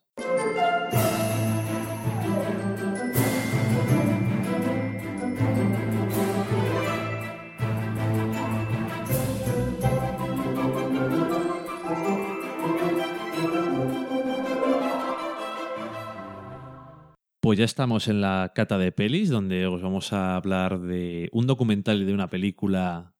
Bueno, de un documental sobre una película. Vamos a ir en el orden en el que nosotros lo, lo vimos. Primero vimos el documental. Supongo que es la forma de hacer las cosas al revés. Pero es como salió el asunto. La película para nosotros no era conocida. Exactamente a lo que voy es. mm, no íbamos. Bueno, yo sí que sabía cuál era la película. Yo también. Pero nunca tengo la que- habría visto. Tengo que saludar aquí a Hermizat, porque había escuchado sobre el documental en Atmósfera Cero. Pero de eso hace varios meses que hablaron de él. De todas formas lo había olvidado y no se me había quedado en la mente. Pero nosotros buscamos documentales que tengan que ver sobre el mundo del cine y la tele en Netflix y ese estaba ahí siempre como hay que verlo. Recomendado. Sí, además me sonaba porque lo había visto en alguna lista. A mí me gusta mucho ver top tens y cosas en vídeos y de documentales sobre cine que estaban bien y tal. Y digo, bueno, vamos a verlo. Mm, Tampoco. pues parece que el documental está bien y tal. Y Además dicen que es sobre la peor película. Se titula Best Worst Movie. O sea, La la, mejor mejor, peor. peor película. Es grande. Es un documental de 2010 que está dirigido por Michael Stephenson, que era el niño protagonista de la película Troll 2, que es sobre lo que va el documental. Imaginaos que él se creía que iba a ser el niño de E.T., de, de E.T. O Pero uno de los de ha protagonistas de los. Goonies. No, pero en ese momento Ok, vale. todos pensaban que iba a Se hacer a quedar el papel de su vida. Pero bueno, a lo que voy. El Troll 2 es de 1990. O sea, esto es un documental que la idea que tiene este hombre, porque es, que es, es un, Sí. es un chaval joven, pero bueno, ya es, es mayor, dice, bueno, voy a hacer un documental. Han pasado 20 años sobre el estreno de esta película, que es tan horrible. La gente que salía en la película sabía que era mala. Y que ellos eran malos, casi todos. Que lo gracioso es que ellos en el momento que estaban rodando no estaban segu- seguros si era malo o no, porque es que no entendían mucho el guion. Exactamente. Era un poco, igual esto es una genialidad que no estamos entendiendo ahora mismo. Exactamente, y cuando lo veamos montado, digamos, ah. Porque no tiene ningún sentido, pero Entonces, el documental, pues eso, lo que intenta es enseñarnos dónde están los actores que salen en la película 20 años después. Eh, sobre todo se centra en la figura de uno de los protagonistas, que es George Hardy, que es un dentista en un pueblo y que todo el mundo le quiere. Es un tío. Bueno, pues eso. Que le gusta mucho hacer tonterías, pero también eso, que se le lleva bien con todo el mundo y tal. Salió en esta película, él sabe que era horrible la película. no Sabía, era actor. sabía que él estaba mal, Sí, es que la gracia de cuando empieza el documental es, bueno, lo que te cuenta el documental es que ellos sabían, una vez vieron la película que no se estrenó nunca en cine y la vieron en VHS, Sí, eh, es que sintieron un trauma y dijeron, socorro, ¿qué Sí. hago aquí? No quiero que esto lo vea nadie. exactamente. Entonces, eso, él es un dentista, era dentista antes Sí, y continúa siendo dentista. Aunque yo creo que se queda muy claro, eh, yo creo que lo deja muy claro el documental, que este hombre no le importaría nada ser actor. De una forma, yo creo que muy buena, sobre todo al final del todo, te deja claro todo el viaje de este hombre de, bueno, sí, la película es mala, tal, pero que es un showman nato sí. y igual no es buen actor, pero le encanta. Y bueno, eso, vamos viendo a todos los protagonistas de la película que han hecho, el director, ahora hablo de él porque es otro mundo aparte, y también nos habla del el fenómeno de la película, eh, porque se ha convertido en una película de culto con fans que están absolutamente entusiasmados con esta película, de la he visto y después dije, es tan buena que la tengo que volver a ver. De ahí salió la idea, después de ver el documental, que sí que nos gustó, a mí me gustó, vamos, Sí. De ver la película después porque decían, esto cuando estás de bajona te la pones y te alegra la vida. Y dijimos, está un poco de bajona, vamos a ver, ¿qué tenemos que perder? Nada. Y era corta, o sea, era duración estándar de película de las de antes. De, bueno, de las de antes no digo Doctor Sivago, pero Sí, es, es más o menos como Cleopatra, lo que el viento se llevó. exactamente. No, escuelas de 90 antes. minutos. Y entonces dijimos, bueno, pues tenemos que verla. Como digo, salen todos los actores, todos dicen, "Buah, esta película es horrible, excepto hay dos, dos, hay dos puntos en los que la cosa está totalmente opuesta. Primero tenemos a la actriz que hacía de la madre, que básicamente el documental deja que está como una chota. Mm. La pobre mujer, bueno, dice que, dice que es una genialidad absoluta y tal, pero bueno, eh, tiene sus problemas. Y luego está el director. El director, que es italiano, es eh, Claudio Fragasso, que la película tiene un seudónimo, Drake Floyd, yo no digo nada. él y su mujer que hizo el guion, pero sobre todo él, tiene claro que la película es genial. Mm. Que consigue cosas, que está hablando de temas profundos Mm. y dice que la gente no entiende nada y que los actores eh, no se acuerdan, no tienen ni puñetera idea. Y todo esto basado en que su propia mujer dice, que fue la que escribió el guion, que lo hizo porque en una época la mayor parte de sus amigos estaban haciéndose vegetarianos y es una reacción a eso. En plan, los vegetarianos son lo peor. Que luego os contaremos de qué va la película. Para que entendáis. Entender es un poco complicado. Una cosa de la que se habla mucho en el documental, la gente que habla, un crítico y, y varias de las personas que están viéndolo, es que es como si. Bueno, una- la analogía que más me gusta es como si alienígenas hubieran visto que aquí se hacían películas y dijeron, vamos a hacer una película. Sí. Y hubieran intentado hacer una película como hacen los humanos, pero no entendiendo las bases de lo que hace el entretenimiento humano, sea bueno o malo. Que eso tiene sentido porque el guionista, bueno, la guionista y su mujer, que era el director, eran italianos, no dominaban el inglés, no se comunicaban bien con sus actores y aquí nadie entendía lo que estaba pasando. Y no solamente esto es clave, sino que también es clave que esto es una película mala. Vamos a quitarnos las cosas. Sí, hay gente que le gusta porque le hace feliz, pero porque se ríe. Es una película de terror, supuestamente. Y de ficción, sí, iba a decir ciencia ficción, de fantasía, terror extraña, muy extraña, que no tiene ningún sentido, pero los que la estaban haciendo lo hacían sin ningún punto de ironía o de cinismo, sino que ellos creían, pusieron toda su pasión en hacer la mejor película que pudieran y cuando terminaron pensaron que la habían conseguido. Sí. Hasta que la vieron. No, no, digo el director. Ah. No, claro, los demás, por supuesto, también. Todos intentan, o sea, no hay nadie que esté no intentando hacer las cosas bien o la mayor parte de las cosas, porque él dice, cuando asiste el director a algunos de los visionados que se hacen por todo Estados Unidos, la gente está todo loca viéndolo y dice, todo indignado, que por qué se ríen en los momentos en los que no hay que reírse. Y ese es uno de sus problemas, que no entiende que es que es gracioso porque es muy triste. ¿De qué va la película? Mm, vale, es una familia americana, padre, madre y, Y dos, dos hijos. hijos. una hija adolescente que, que tiene unos bailes Pues extraños. Vamos a spoilear un poco. Empecemos por el principio. Vale, esto es como cuando hacíamos... ¿Cómo se llamaba? Aquello el que- desafío. Como cuando hacíamos el desafío. Sí. Bueno, primero decirlo del documental así como para resumir, que cuenta la vida de todos esos actores después de muchos años que han descubierto que sin saber por qué, porque para ellos era motivo no de orgullo ni de satisfacción, sino que hay alguna La que hacía de hija trabaja de actriz, aunque no lo he visto en ningún sitio, y en su currículum nunca pone la película. Eh, descubrieron que la película se había convertido de culto, una época en que no había Twitter ni Facebook.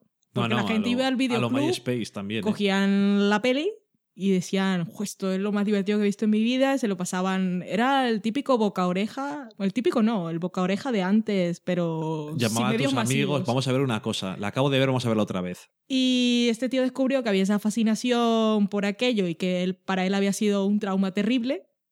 Y hace un seguimiento después de muchos años, que ha sido la vida de todos esos actores. Y van a ver como hacen ahora de Rocky Horror Picture Show, pero en diferente, porque aquella película pues, tenía más entidad, totalmente diferente. Pero era el mismo fenómeno de reunirse gente y gritar las frases. Tampoco tiene mucho sentido a veces, pero bueno. No, pero bueno, al menos tiene canciones guays Sí, y salen mejores actores. sí, eso también. Eh, y, y- y entonces eso, pues van algunos visionados, luego van algunas cosas más decepcionantes, como que creen que son tan famosos y van a algunos... En el Reino Unido, por ejemplo, y no hay nadie. Una convención y nadie los va a ver porque nadie los conoce, pero bueno, en fin, va un poco de eso. Luego ves un poco tristeza, como lo de la madre a mí me pareció súper triste me deprimía bastante Sí. porque ella era la única, como decías tú, que creía y que, que la película era buena y que su actuación había sido fantástica. En fin, entonces, no solo a lo que iba, eh, el principio de la película es el niño que su abuelo le está contando una historia de los Sí. goblins, que yo no sabía quiénes eran, quiénes son, para quien no lo sepa. Goblins eh, no es Que como... nunca había oído la palabra. No. No. Claro, es que yo he sido un niño que ha podido jugar a un juego de rol o al Hero Quest o a cualquier cosa de esas de, de fantasía cuando era pequeño. Y un goblin es una de esas criaturas mitológicas como especie de duendes con orejas puntiagudas y mala leche por lo visto. La película se llama Troll, no sale ningún troll. La película se llama Troll. Se llama salen- Troll 2. Bueno, sí, se llama Troll 2, no tiene que ver con Troll 1. no tiene que ver, es que le- es que claro, cuando yo escuché las de Atmósfera Cero decían, es que no sale ningún troll, pero es que para mí igual eran trolls o no, porque es que yo no sé No, nada. Pero no bueno, ellos decían no. Y luego que lo vi en Netflix, que salía Troll 2, les puse un comentario en el blog y había buscado en la Wikipedia y era, no solo no tenía nada que ver con Troll, sino que luego hay una que se llama Troll 3, que tampoco tiene que ver con ninguna de las dos anteriores. Es por hacer franquicia. Exactamente. Hay una película que se llama Troll, que supone que tenía cierta fama, y los que hicieron Goblins pensaron que llamándose Troll 2 iban a tener cierto Claro, la película se llamaba Goblins. En un principio dijeron, vamos a hacer Troll 2. Entonces, así, Pero bueno, eso. eh, el abuelo le está contando historias como si fuera... ¿Cómo se llama la princesa película? prometida. Eso, iba a decir, la princesa prometida. Pero el abuelo está muerto. sí, es un fantasma, lo está viendo. en fin, eh, entonces, tenemos este hijo que ve a su abuelo, se le aparece y le cuenta cosas sobre goblins. Que son una amenaza terrible y real. Y eh, la familia, como decía antes, la hermana adolescente, el padre y la madre, pues han hecho un... Eso está de moda ahora. Sí, eh, hay programas Sí. de cambiar familias y cosas así, pues en este caso es lo que vamos a hacer, eh, hacemos un intercambio con una familia que vive en una granja, en el campo, y entonces hacemos unas vacaciones viviendo ahí en el campo, haciendo algo diferente que en la ciudad, Y ellos van a nuestra casa. y ellos vienen a nuestra casa y ya está. Entonces eh, la familia llega allí y dice, venga, nos vamos a intercambiar esas cosas. Vale, pues ya está. Llegan allá a la casa, está todo lleno de comida. Al niño se le aparece el abuelo y dice, no le dejes que coman bajo ningún concepto, tienes que evitarlo. Y el abuelo de- detiene el tiempo durante 30 segundos Para que piense. para que piense. Y al niño se le ocurre algo genial, que es que yo creo que si hay comida sobre la mesa, tu familia está hambrienta porque se han ido de vacaciones de intercambio a una casa sin saber si le iban a tener comida o no. Y han encontrado una comida verde muy apetitosa y quieren comer. Y el abuelo te dice, no puedes dejar que coman porque es malo. Ujú. ¿Qué hace el niño? Hace pipi sobre la comida. Eso parece bastante efectivo. Mear sobre la mesa, sí, efectivamente. No se mea sobre la hospitalidad. Esa gran frase que le gusta mucho a la gente. que cuando la escuchamos en el documental no tenía ningún sentido para mí. Exactamente. Y cuando vimos la película dijimos, Porque era "Ah". Don Peace y yo igual era pues no fastidiar, no molestar, no... No, no, es literal. sí. La sutileza está un poquito... mm, En fin. ¿Y qué resulta? Pues os podéis, eh, se puede uno imaginar que el pueblo este no es ni medio normal. Por supuesto, perdón, la hija tiene una especie de novio que dice, vente... eh, No es su novio. Su novio... Ahí había una relación un poco gay con los amigos. Sí, vamos a sin ver. camisa. Es muy raro. Eh, hay un chico que es como una especie de, de novio que tiene ella, un noviete, y dice, pues vamos a ir de vacaciones, ¿te vienes con nosotros? En vez de con tus amigos. Entonces ellos le esperan, no va, pero él va con sus amigos en una caravana en plan, tienes que elegir entre tus amigos y yo. Es un poco extraño. Además, siendo un adolescente con todas sus hormonas, no entiendo exactamente dónde tiene la cabeza. No debería tenerla cuando uno es adolescente. Pero bueno, va allí con los amigos y demás. En fin, aunque luego les manda la mierda en cuanto se lo dice el padre. Vete con nosotros, adiós. ¿Qué- ¿Y qué hago yo? Eh, da igual, adiós. Bueno, total, que el pueblo obviamente no es normal. Resulta que la gente que está viviendo allí no es gente, El pueblo se llama Niblock. ni Block, que Antes es hemos dicho Goblin. Goblin al revés. Pero la película se llama Troll 2. y eh, entonces, ¿qué pasa? Pues que la gente que está viviendo realmente son goblins, todos al servicio de una mujer extraña que está conectada con poderes de Stone, Stonehenge. Y Eso, pues ya que no la habéis visto, igual no la vais a ver. Imaginaos a Liz Lemon disfrazada de mujer mala, con, con pelos despeinados y maquillaje extraño y, hablando chungos. mal. es, para mí de lejos, es eh, una de las partes más graciosas. Es La actuación de esa mujer es, es genial. Los ojos, todo lo que hace, es estupendo. Es delightful. Y bueno, eso. Entonces, la idea que tienen estos goblins y su ama es darles bien de comer a estos. Comida sana, A estos buenos, a estos. Perdón, a esta familia que llega. Comida sana. no carne. No, comida, no carne, pero comida que les va a convertir en plantas y después así se van a poder comer porque son vegetarianos, son goblins vegetarianos. Y bueno, pues es las aventuras de intentando huir de esta gente y demás. A ver, la película es efectivamente no es que sea mala, que sí, sino que es que no tiene ni más No tiene sentido. es eh, es que realmente realmente te dices, "Jolín, esto tiene mérito."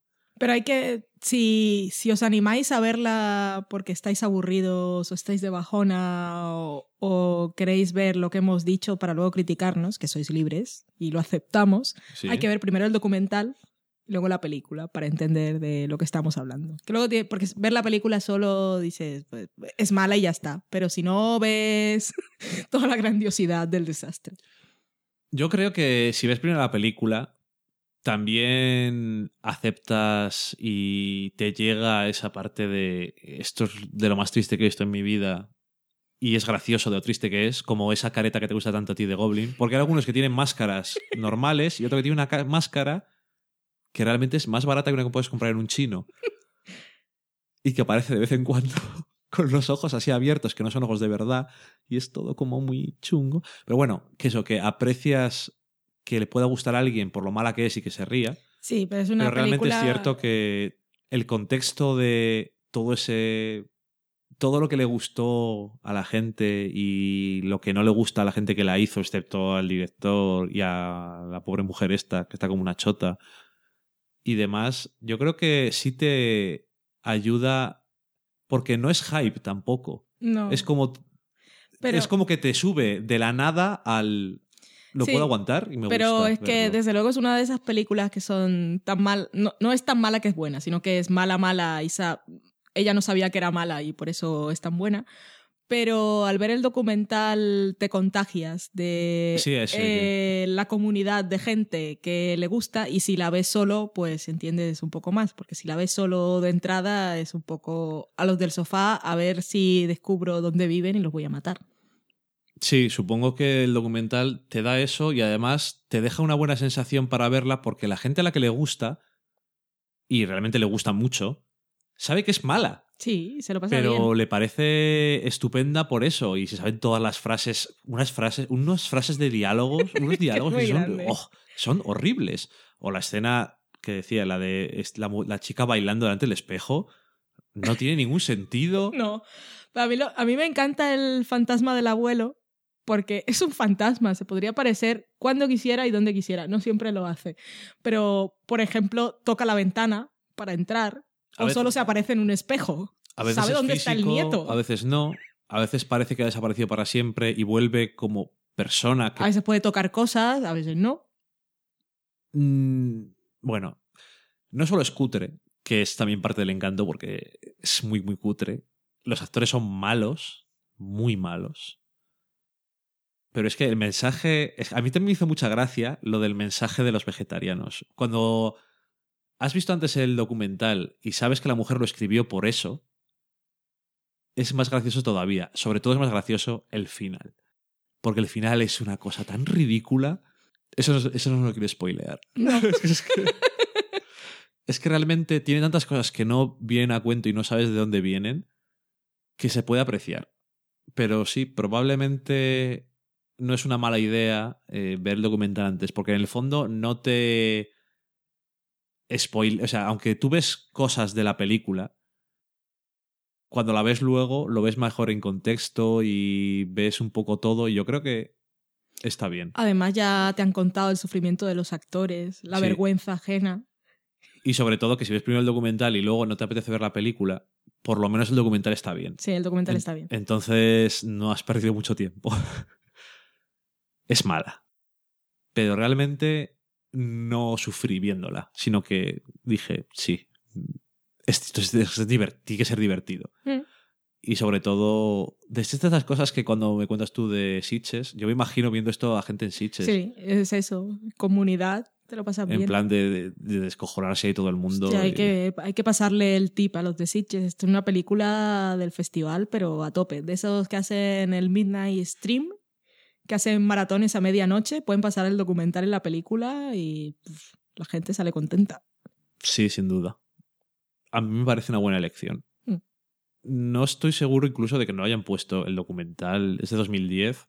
A lo Sí, mejor igual sí que lo pusieron. claro. Y la última vez que fui Claro. era el 2008. Sitges, no sé desde cuándo años, desde qué año está. Hace muchos mucho. años, sí. Entonces a lo mejor pusieron Troll 2. pues igual sí. Porque sí que es verdad que. Oye. Y que una de las películas recomendadas después de Troll 2 fue una que me dijiste tú que había salido en Sitges, que era la de La Rueda Vengativa. Ah, la rueda asesina. No sé cómo se llama. Pero... No, yo tampoco, pero era un, neu- un neumático. Sí, sí, una rueda. Sí, no, sí, sí. Igual que tienes la película esta de. ¿Es de Stephen King eso de Chris? Es que es un coche asesino. Sí, Este es una rueda. Eso tiene que ser gracioso. pero eso es muy de Sitges o la vagina asesina. Sí, Ese tipo ¿eh? de cosas. Pues es O la de Sibraman. Sí, Brahman. Yo me reí mucho con esa peli. La vi, a la, la vi al mediodía, ni siquiera estaba borracha. Ni siquiera. Pero yo una vez he visto un top de alguien que dijo que eran unas películas preferidas. Es que es súper divertida. Súper absurda. Va de superhéroes, tendrías que verla. Es que yo he visto alguna imagen así. so- es, mm, es muy Troll 2 también. Es muy de. Uh. En fin. Tiene más dinero, creo. O, o está mejor aprovechado. No, o sea. o tiene guion, no lo sé. realmente eh, aquí faltaba de todo. O sea, no tenían un duro porque vamos. en fin, es una recomendación extraña. La recomendación primera es ver el documental y después, si de ahí salís con ganas de ver la película y estáis un poco como no tengo nada mejor que hacer o estoy de bajona, a lo mejor os alegra la tarde. Por lo menos podéis contar a los amigos. No sabéis lo que, veis, lo que he visto. O incluso si algún día resulta que os juntáis así gente a ver películas y Oh, eso sí. y estáis bebiendo, pues poner, poner esa película que os vais a reír. Unas pizzas y unas cervezas, no hay mejor combinación. Exactamente. Y nada, hablando de pizzas y cervezas, pues vamos a ir a la cocina.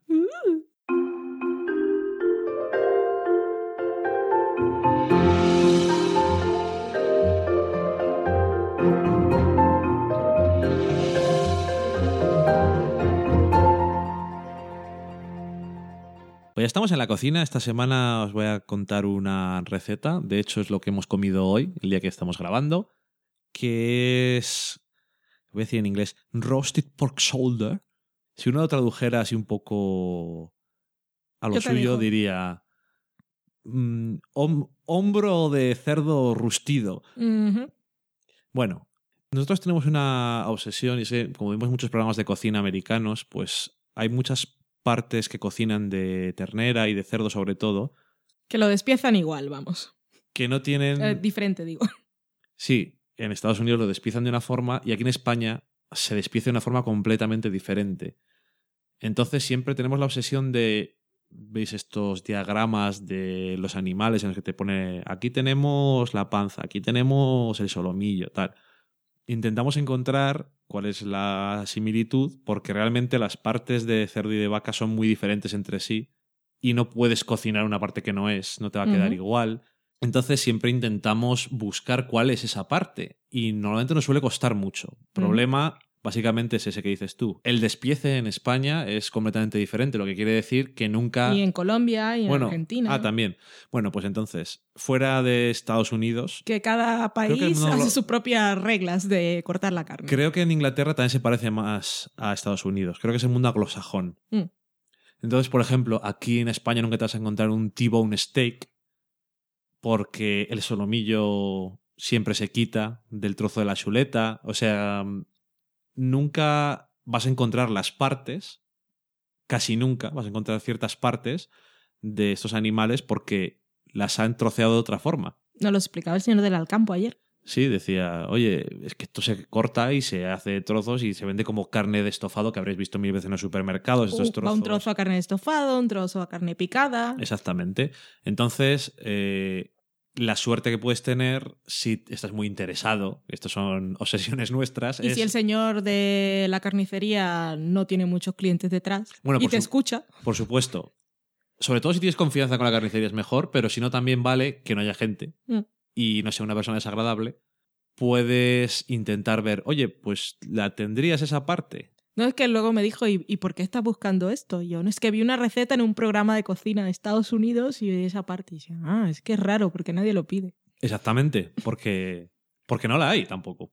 Entonces, eh, eso, intentamos hacerlo. Y Pork Shoulder es una parte que, cuando os llega el nombre, como lo podéis comprar aquí, vas a decir, eso sí me suena a algo, pero no cuando tú vas a la carnicería te compras esto normalmente. Es paleta, o lo que llaman también paletilla. La patita delantera. La parte de arriba de la pata delantera, que sobre todo mucha gente en España la conocerá porque la paleta o paletilla se hace ibérico Mm. y te lo comes curado. Pero esta paleta o paletilla ibérica se puede comprar. Es lo bueno eso, que puedes intentar pedir esa parte para, para cocinarla. Lo bueno es que este tipo de carne normalmente no vale mucho dinero. Es bastante barato. Sí. De hecho, lo que nosotros compramos fue un kilo, valía 3 euros y algo. O sea, realmente pueden comer tres personas. Sobre todo si tienes dos platos, si no, bueno, a lo mejor, o si no es un cerdo como yo, uno Ajá. de ellos. Pero no, nos ha sobrado de comer, aunque en el peso entra el hueso también. La paleta ibérica, bueno, la, la paleta fresca de cerdo, déjate de paleta ibérica, la paleta fresca de cerdo se puede comprar normalmente, la puedes encontrar en trozos de mm, toda la paleta entera o en varias partes cortado. La parte entera es muy grande. Entonces, si vas a hacerlo, por ejemplo, porque vais a comer seis personas o ocho, dices, ah, pues mira, es una cosa que metes al horno, lo dejas ahí y cuando sale ya está hecha la comida. Pero para dos es suficiente comprar una parte de un kilo y te va a sobrar. Ok, cuéntame. No tienes problema. Por cierto, que otro día probablemente os daremos una receta de otra parte de otro animal que tampoco se vende aquí. ok. Bueno, eh, eso, la paletilla se encuentra más o menos, es más fácil que el otro que vamos a contaros otro día, pero una vez que lo compres, eso, más o menos calcula que como tienes el hueso que pesa bastante, puedes calcular eso, que con la de un kilo vas a comer dos personas y te va a sobrar. Y el tema es el siguiente, tú puedes hacer dos cosas, o bien coger ese trozo de carne y marinarlo de una forma muy sencilla, que es con aceite de oliva, ajo, pimienta y sal. Se lo frotas bien, algunos dicen con las manos, otros dicen con una brochita. Intentar dejarlo bien todo cubierto y meterlo en el horno y ya está. O puedes intentar, eh, a lo mejor, darle un poquito más de sabor. Yo creo que, como va a estar bastante tiempo en el horno, es mejor hacer eh, cocinarlo con algún tipo de marinado, con alguna salsa, para que de vez en cuando puedes volverle a ir añadiendo líquido y que quede más jugoso. Yo utilicé una salsa que me había quedado, pero que hice con unos 200 mililitros de tomate triturado, dos ajos. Un trozo de jengibre como un ajo aproximadamente y nada más. Eso era un marinado que tenía hecho de otro día. Y esto queda, lo creo que lo suficiente para que lo puedas añadir y vaya teniendo suficiente humedad el trozo de carne para que no se te quede seca. Aparte, le puedes añadir diferentes verduritas y tal, porque así tienes la comida más o menos hecha. Luego puedes acompañarlo con arroz, que viene bastante bien. Y eh, la base del asunto es el trozo de carne, una vez que lo tengas, lo pones en tu bandeja, ya sea con un marinado y las verduras o con el marinado simple. Y lo que tienes que tener es el horno precalentado a 220, Ujú. meter la bandeja con la carne más o menos a la mitad, a 220 durante 20 minutos. Y después bajarlo a 160 grados. ¿Cuánto tiempo? Y ahí tienes que dejarlo dos horas por cada kilo aproximadamente. Ok. Entonces, yo la receta que vi inicialmente eran cuatro horas y eran dos kilos de carne. Y esto es una cosa que si funciona, mitad y mitad, vale. Es la mitad de carne, la mitad de tiempo de cocinar, suele funcionar bien. Y en este caso, si os lo estoy contando así, es porque realmente funciona Sí. y queda, no queda seco. Incluso yo os aconsejaría que si no le vais a echar ningún marinado, lo quieres hacer de una forma más normal, si tengo la paletilla, le quiero echar ajo, sal, pimienta y aceite y ya está, lo cocinaréis un poco menos. Ok. Cuarto de hora menos y ya está. Y después, una vez que ha terminado el tiempo, sacarlo fuera y dejarlo por lo menos media hora reposando para que reabsorba todos los jugos, se enfríe y sea más fácil de cortar. Y entonces es cuando lo puedes servir. Luego, además, eh, lo, lo que hemos comido nosotros hoy ha estado media hora fuera del horno, encima de la tabla, el trozo de carne, y después cuando lo hemos comido ni siquiera estaba frío. O sea, no os preocupéis cuando saquéis las cosas. Es como cuando dejas eh, esto que en Estados Unidos lo tienen muy claro de reposar la carne. Que no pierda los jugos cuando la cortas. Y aquí no es una cosa que tengamos tan pensada. Cuando sacas las cosas del fuego, se siguen cocinando. Pero de verdad, incluso a cinco minutos después de sacarlo del fuego o de una sartén o del horno, la temperatura ha aumentado. Y aparte de eso, eh, los jugos se reabsorben dentro de la carne y queda mucho más jugoso todo. O sea, no os preocupéis que no se os va a enfriar. Pero eso, queda muy bien. Si tienes aparte las verduras, he echado zanahoria, hinojo y pimiento, junto con el marinado. Y la verdad es que también están bien cocinados. No ha quedado la zanahoria de esto que queda muy blando, que a ti, por ejemplo, no te gusta nada. No, porque la comí. Si no, no la como. Exactamente. Cuando lo he sacado he dicho, ah, está quedado como le gusta a Valen. Y luego, por cierto, el hinojo después de dos horas queda casi que se ha desaparecido, lo cual está bien porque sí que le aporta un poquillo de sabor a todo el asunto y también a la carne. Y cuando está en crudo, aunque en Estados Unidos, por ejemplo, hace muchas veces ensalada de hinojo, a mí resulta demasiado fuerte ese anisao extraño que tiene mm, demasiado fuerte para mí. Y yo creo que queda muy bien. Estaba rico, sí. Doy fe. ¿Te ha gustado? Estaba muy rico. Lo he puesto eso, con esas verduras, la salsa y un arroz blanco normal y corriente. Y, y yo creo que es una buena cosa para hacer. Si lo compras entera la paletilla, puedes hacer para mucha gente. La próxima vez hablaremos de eso que llaman en Estados Unidos el brisket. Que eso realmente sí es la parte que tienes que cazar. Sí. en la carnicería. Pero es comida en tiempo de crisis. Porque es Sí. barato, pero está muy bueno. Parte de cerdos y parte de ternera. Cuando vayáis a la carnicería o cuando vayáis al supermercado que tienen ya a veces la carne sacada, mirad carnes que no valen nada. O sea, hay partes del cerdo, partes de la ternera menos, pero también que son mucho más baratos que las demás. O sea, y no igual no te suena tanto solomillo o lomo. Solo hay que saber cómo prepararlas para que queden mejor. Exactamente. Y trozos de carne que son muy baratos, como por ejemplo comprarte un trozo entero de presa ibérica de cerdo, que es muy barato, aunque la presa está bastante de moda. Eso si lo haces al horno, con toda la beta que tiene de grasa, queda súper jugoso y está muy bueno. Son todo, suelen ser carnes que se hacen o al horno durante bastante tiempo o a la olla a presión porque son bastante duras. Pero hoy en día no es nada complicado hacerlas y es muy económico. O sea que Eso, que hay que Investigar. prepararlas con tiempo de antelación, que no es como coger el bistec y darle vuelta y vuelta, que por eso es más caro. No porque esté más bueno. A menos que sea un entrecot y te lo hagas ahí a la brasa. que yo os digo que investiguéis. A lo mejor cogéis una parte y decís, "Jo, pues esto me ha quedado más duro que la pata perico. No pasa nada. La próxima vez sabes que necesitas más tiempo. Y nada más. ¿Te ha gustado a ti, no? Estaba muy rico. Bueno, pues ya nos diréis si soléis hacer algún tipo de cosas de estas, algún corte de carne en concreto. Y ya el próximo día que grabemos os contaremos. Y la semana que viene ya hablaremos, pero no sé si la semana que viene podremos grabar. Yo no sé en qué día estoy. La semana que viene, el martes 24. O 23, 24. Pero si estamos en Salamanca. Eso es, que la semana que viene no creo que podamos grabar, es lo que voy. vale.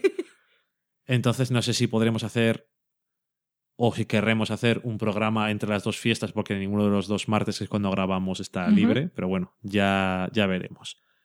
Eso es más para la sobremesa, que es donde nos vamos a ir ahora. Vale. ¡Soldados! ¡Tenemos que avanzar! ¡Hay que pisotear al enemigo! ¡Hemos de recuperar la isla! ¡Estos bastardos no se saldrán con la suya! ¡Preparad vuestras armas! Lo que me recuerda a mí esta situación a The Pacific. ¿Pero qué dices? No tienes criterio. Esto se parece más a Hermanos de Sangre. Tú sí que no tienes criterio, mamarracho. Tanto en manos de sangre, tanto en manos de sangre. Apocalipsis Now es muchísimo más epic. ¡Soldados! ¿Qué demonios estáis haciendo? ¿Queréis dejar de hablar y atacar de una vez? Ya vamos, ya vamos, pesado. Teniente de las narices. O Televisión Podcast, siempre pensando en lo mismo. Cine y televisión cada 15 días en tu MP3. Encuéntranos en ohhhtv.com. ¡Soldados! ¡Que es para el otro lado! Que ahora no podemos. Que vamos a ver dos hombres y medio.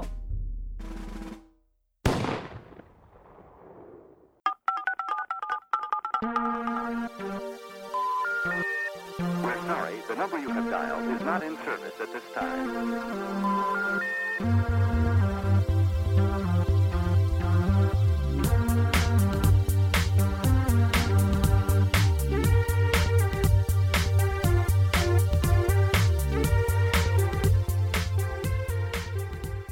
Pues ya estamos en la sobremesa, donde vamos a comentar un poco qué nos habéis dicho durante esta semana. A ver, Valen, cuéntame qué pasa en Twitter.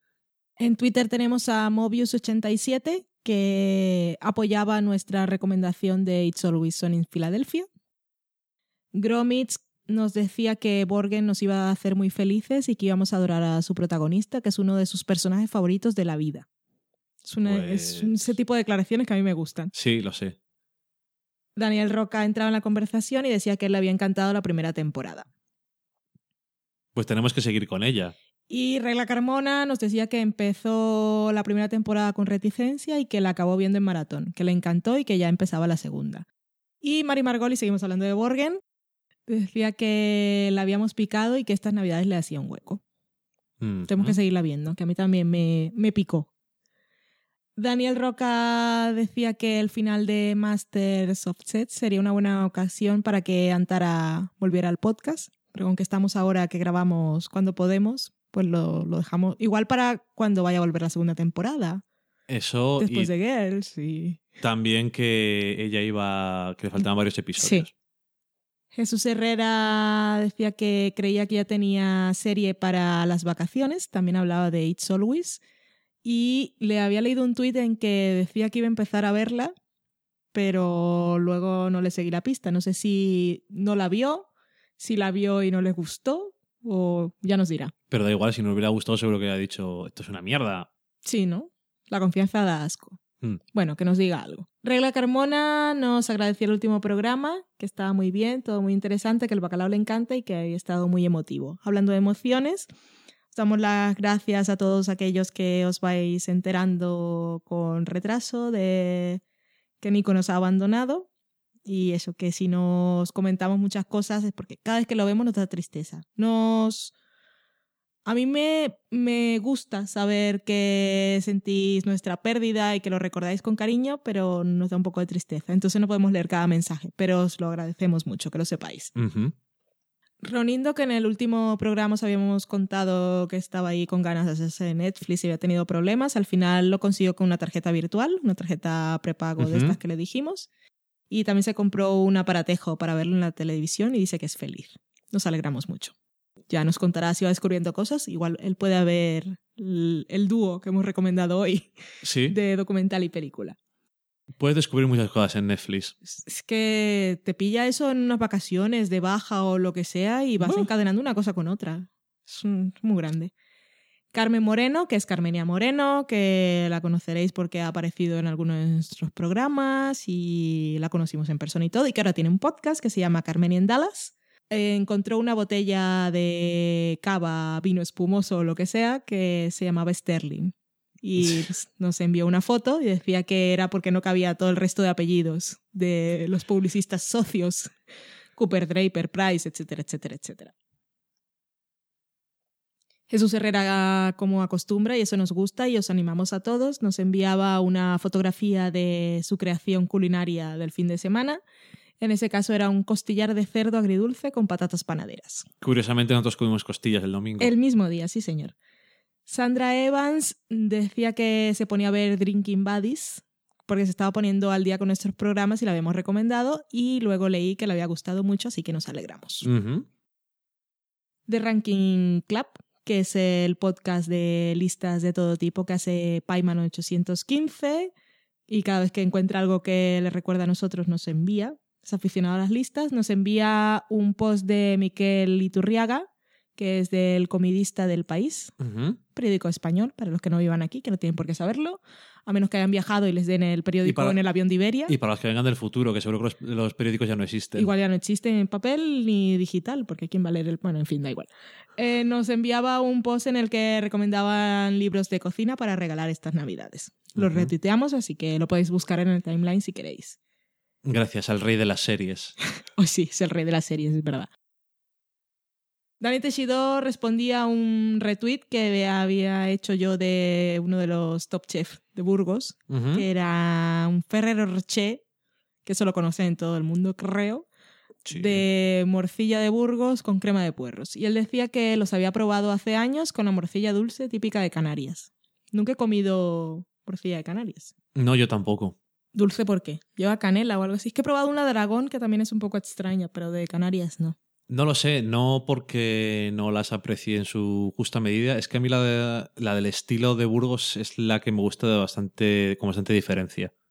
Porque he Yo no he probado de tantas, León, de pero sí es muy Salamanca bueno, sí. no- Daniel Roca decía que el Masters of Chess había tenido un gran final y un bonito cliffhanger y nos ponía ahí en el tweet con yo disparé a JR fuera de series o televisión y teleadictos. No le hemos contestado. No sé si los demás, pero sí, estoy de acuerdo con él. Este pero el- tenemos la respuesta en el programa de Esta hoy. es la contestación. Sí, nos ha gustado mucho a nosotros también.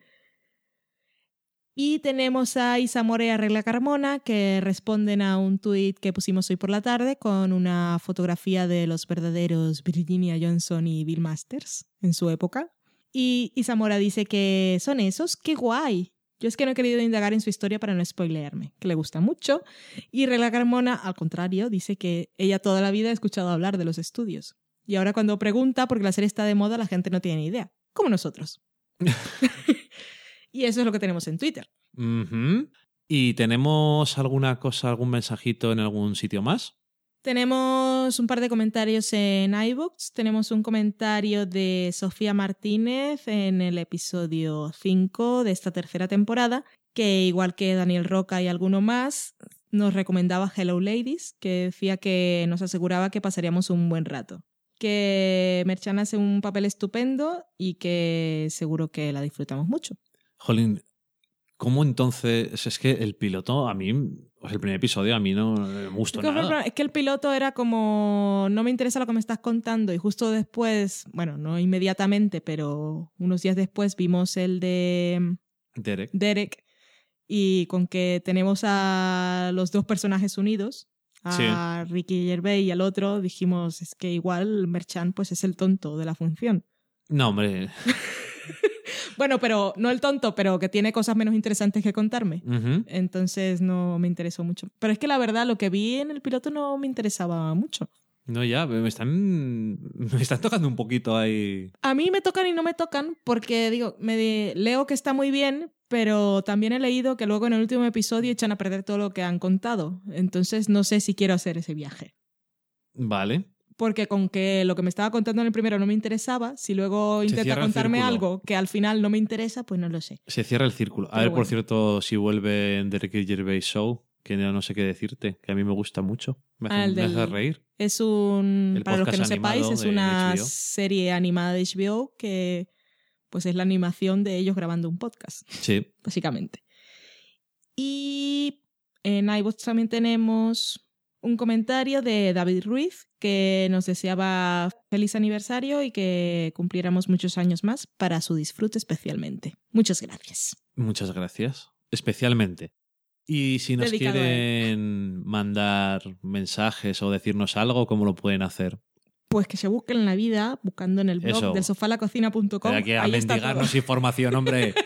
Del sofalacocina.com es, es nuestro blog y allí, si miráis un poco, tenéis un minuto, encontráis todas las otras formas de contacto, pero por si acaso tenéis pereza, os decimos en Twitter, somos del Sofá Podcast, en Facebook somos del Sofá La Cocina, si queréis escribir largo y tendido, somos del sofá la cocina arroba gmail.com, estamos en iBooks, que los que escuchan por ahí pues ya lo saben, estamos en iTunes, que también podéis dejar mensajitos Y ponernos estrellitas. y que ponernos que estrellitas, que ahora es. Navidad y podéis decorar nuestro árbol de podcast y llenarlo de estrellas. Y si sois súper divertidos, guapos y valientes como Jesús Herrera, nos podéis enviar un audio comentario desde nuestra web. Ahí encontraréis un enlace que dice enviar audio comentario. Dais al link, grabáis desde vuestro móvil y nos llega el mensaje. No tengamos vergüenza. Y lo ponemos aquí.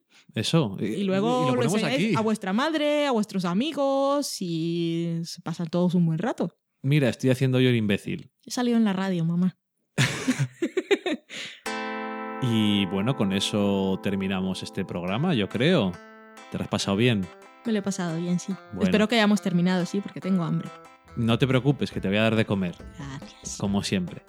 Y nada más, muchas gracias a todos por haber llegado hasta aquí y nos escucharemos cuando toque. Estas semanas que vienen son bastante festivas, Uh. sobre todo que solemos sacar los podcasts los miércoles y los dos miércoles siguientes son fiesta.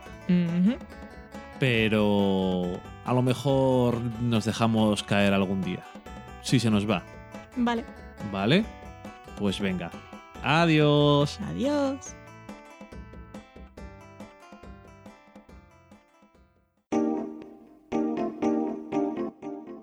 Acabáis de saborear un programa del podcast Del sofá a la cocina. Para prepararlo hemos usado los siguientes ingredientes. Un Dani, una Valen, un Nico y una licencia Creative Commons, reconocimiento no comercial compartir igual. Cuando tenemos los ingredientes, los picamos muy finos, los dejamos pochando en una sartén y cuando estén caramelizados, los mezclamos con la licencia Creative Commons, que, cuidado, no admite uso comercial de la obra original ni derivadas, que se tienen que distribuir con la misma licencia que la original, siempre citando a los creadores. Después de 10 minutos, condimentamos la mezcla con iTunes, iBooks, Twitter y un poco de Facebook. Si no encontráis las adecuadas en el mercado, buscad el nombre del blog. A continuación, introducimos en el horno y, después de 30 minutos, lo servimos aderezado con música distribuida con licencia Creative Commons a través de Jamendo. Al final del post correspondiente vienen especificadas concretamente. Si tenéis alguna duda con respecto a la receta o a cualquier otra cosa, podéis preguntarnos a través del correo electrónico del sofá a la cocina Buen apetito.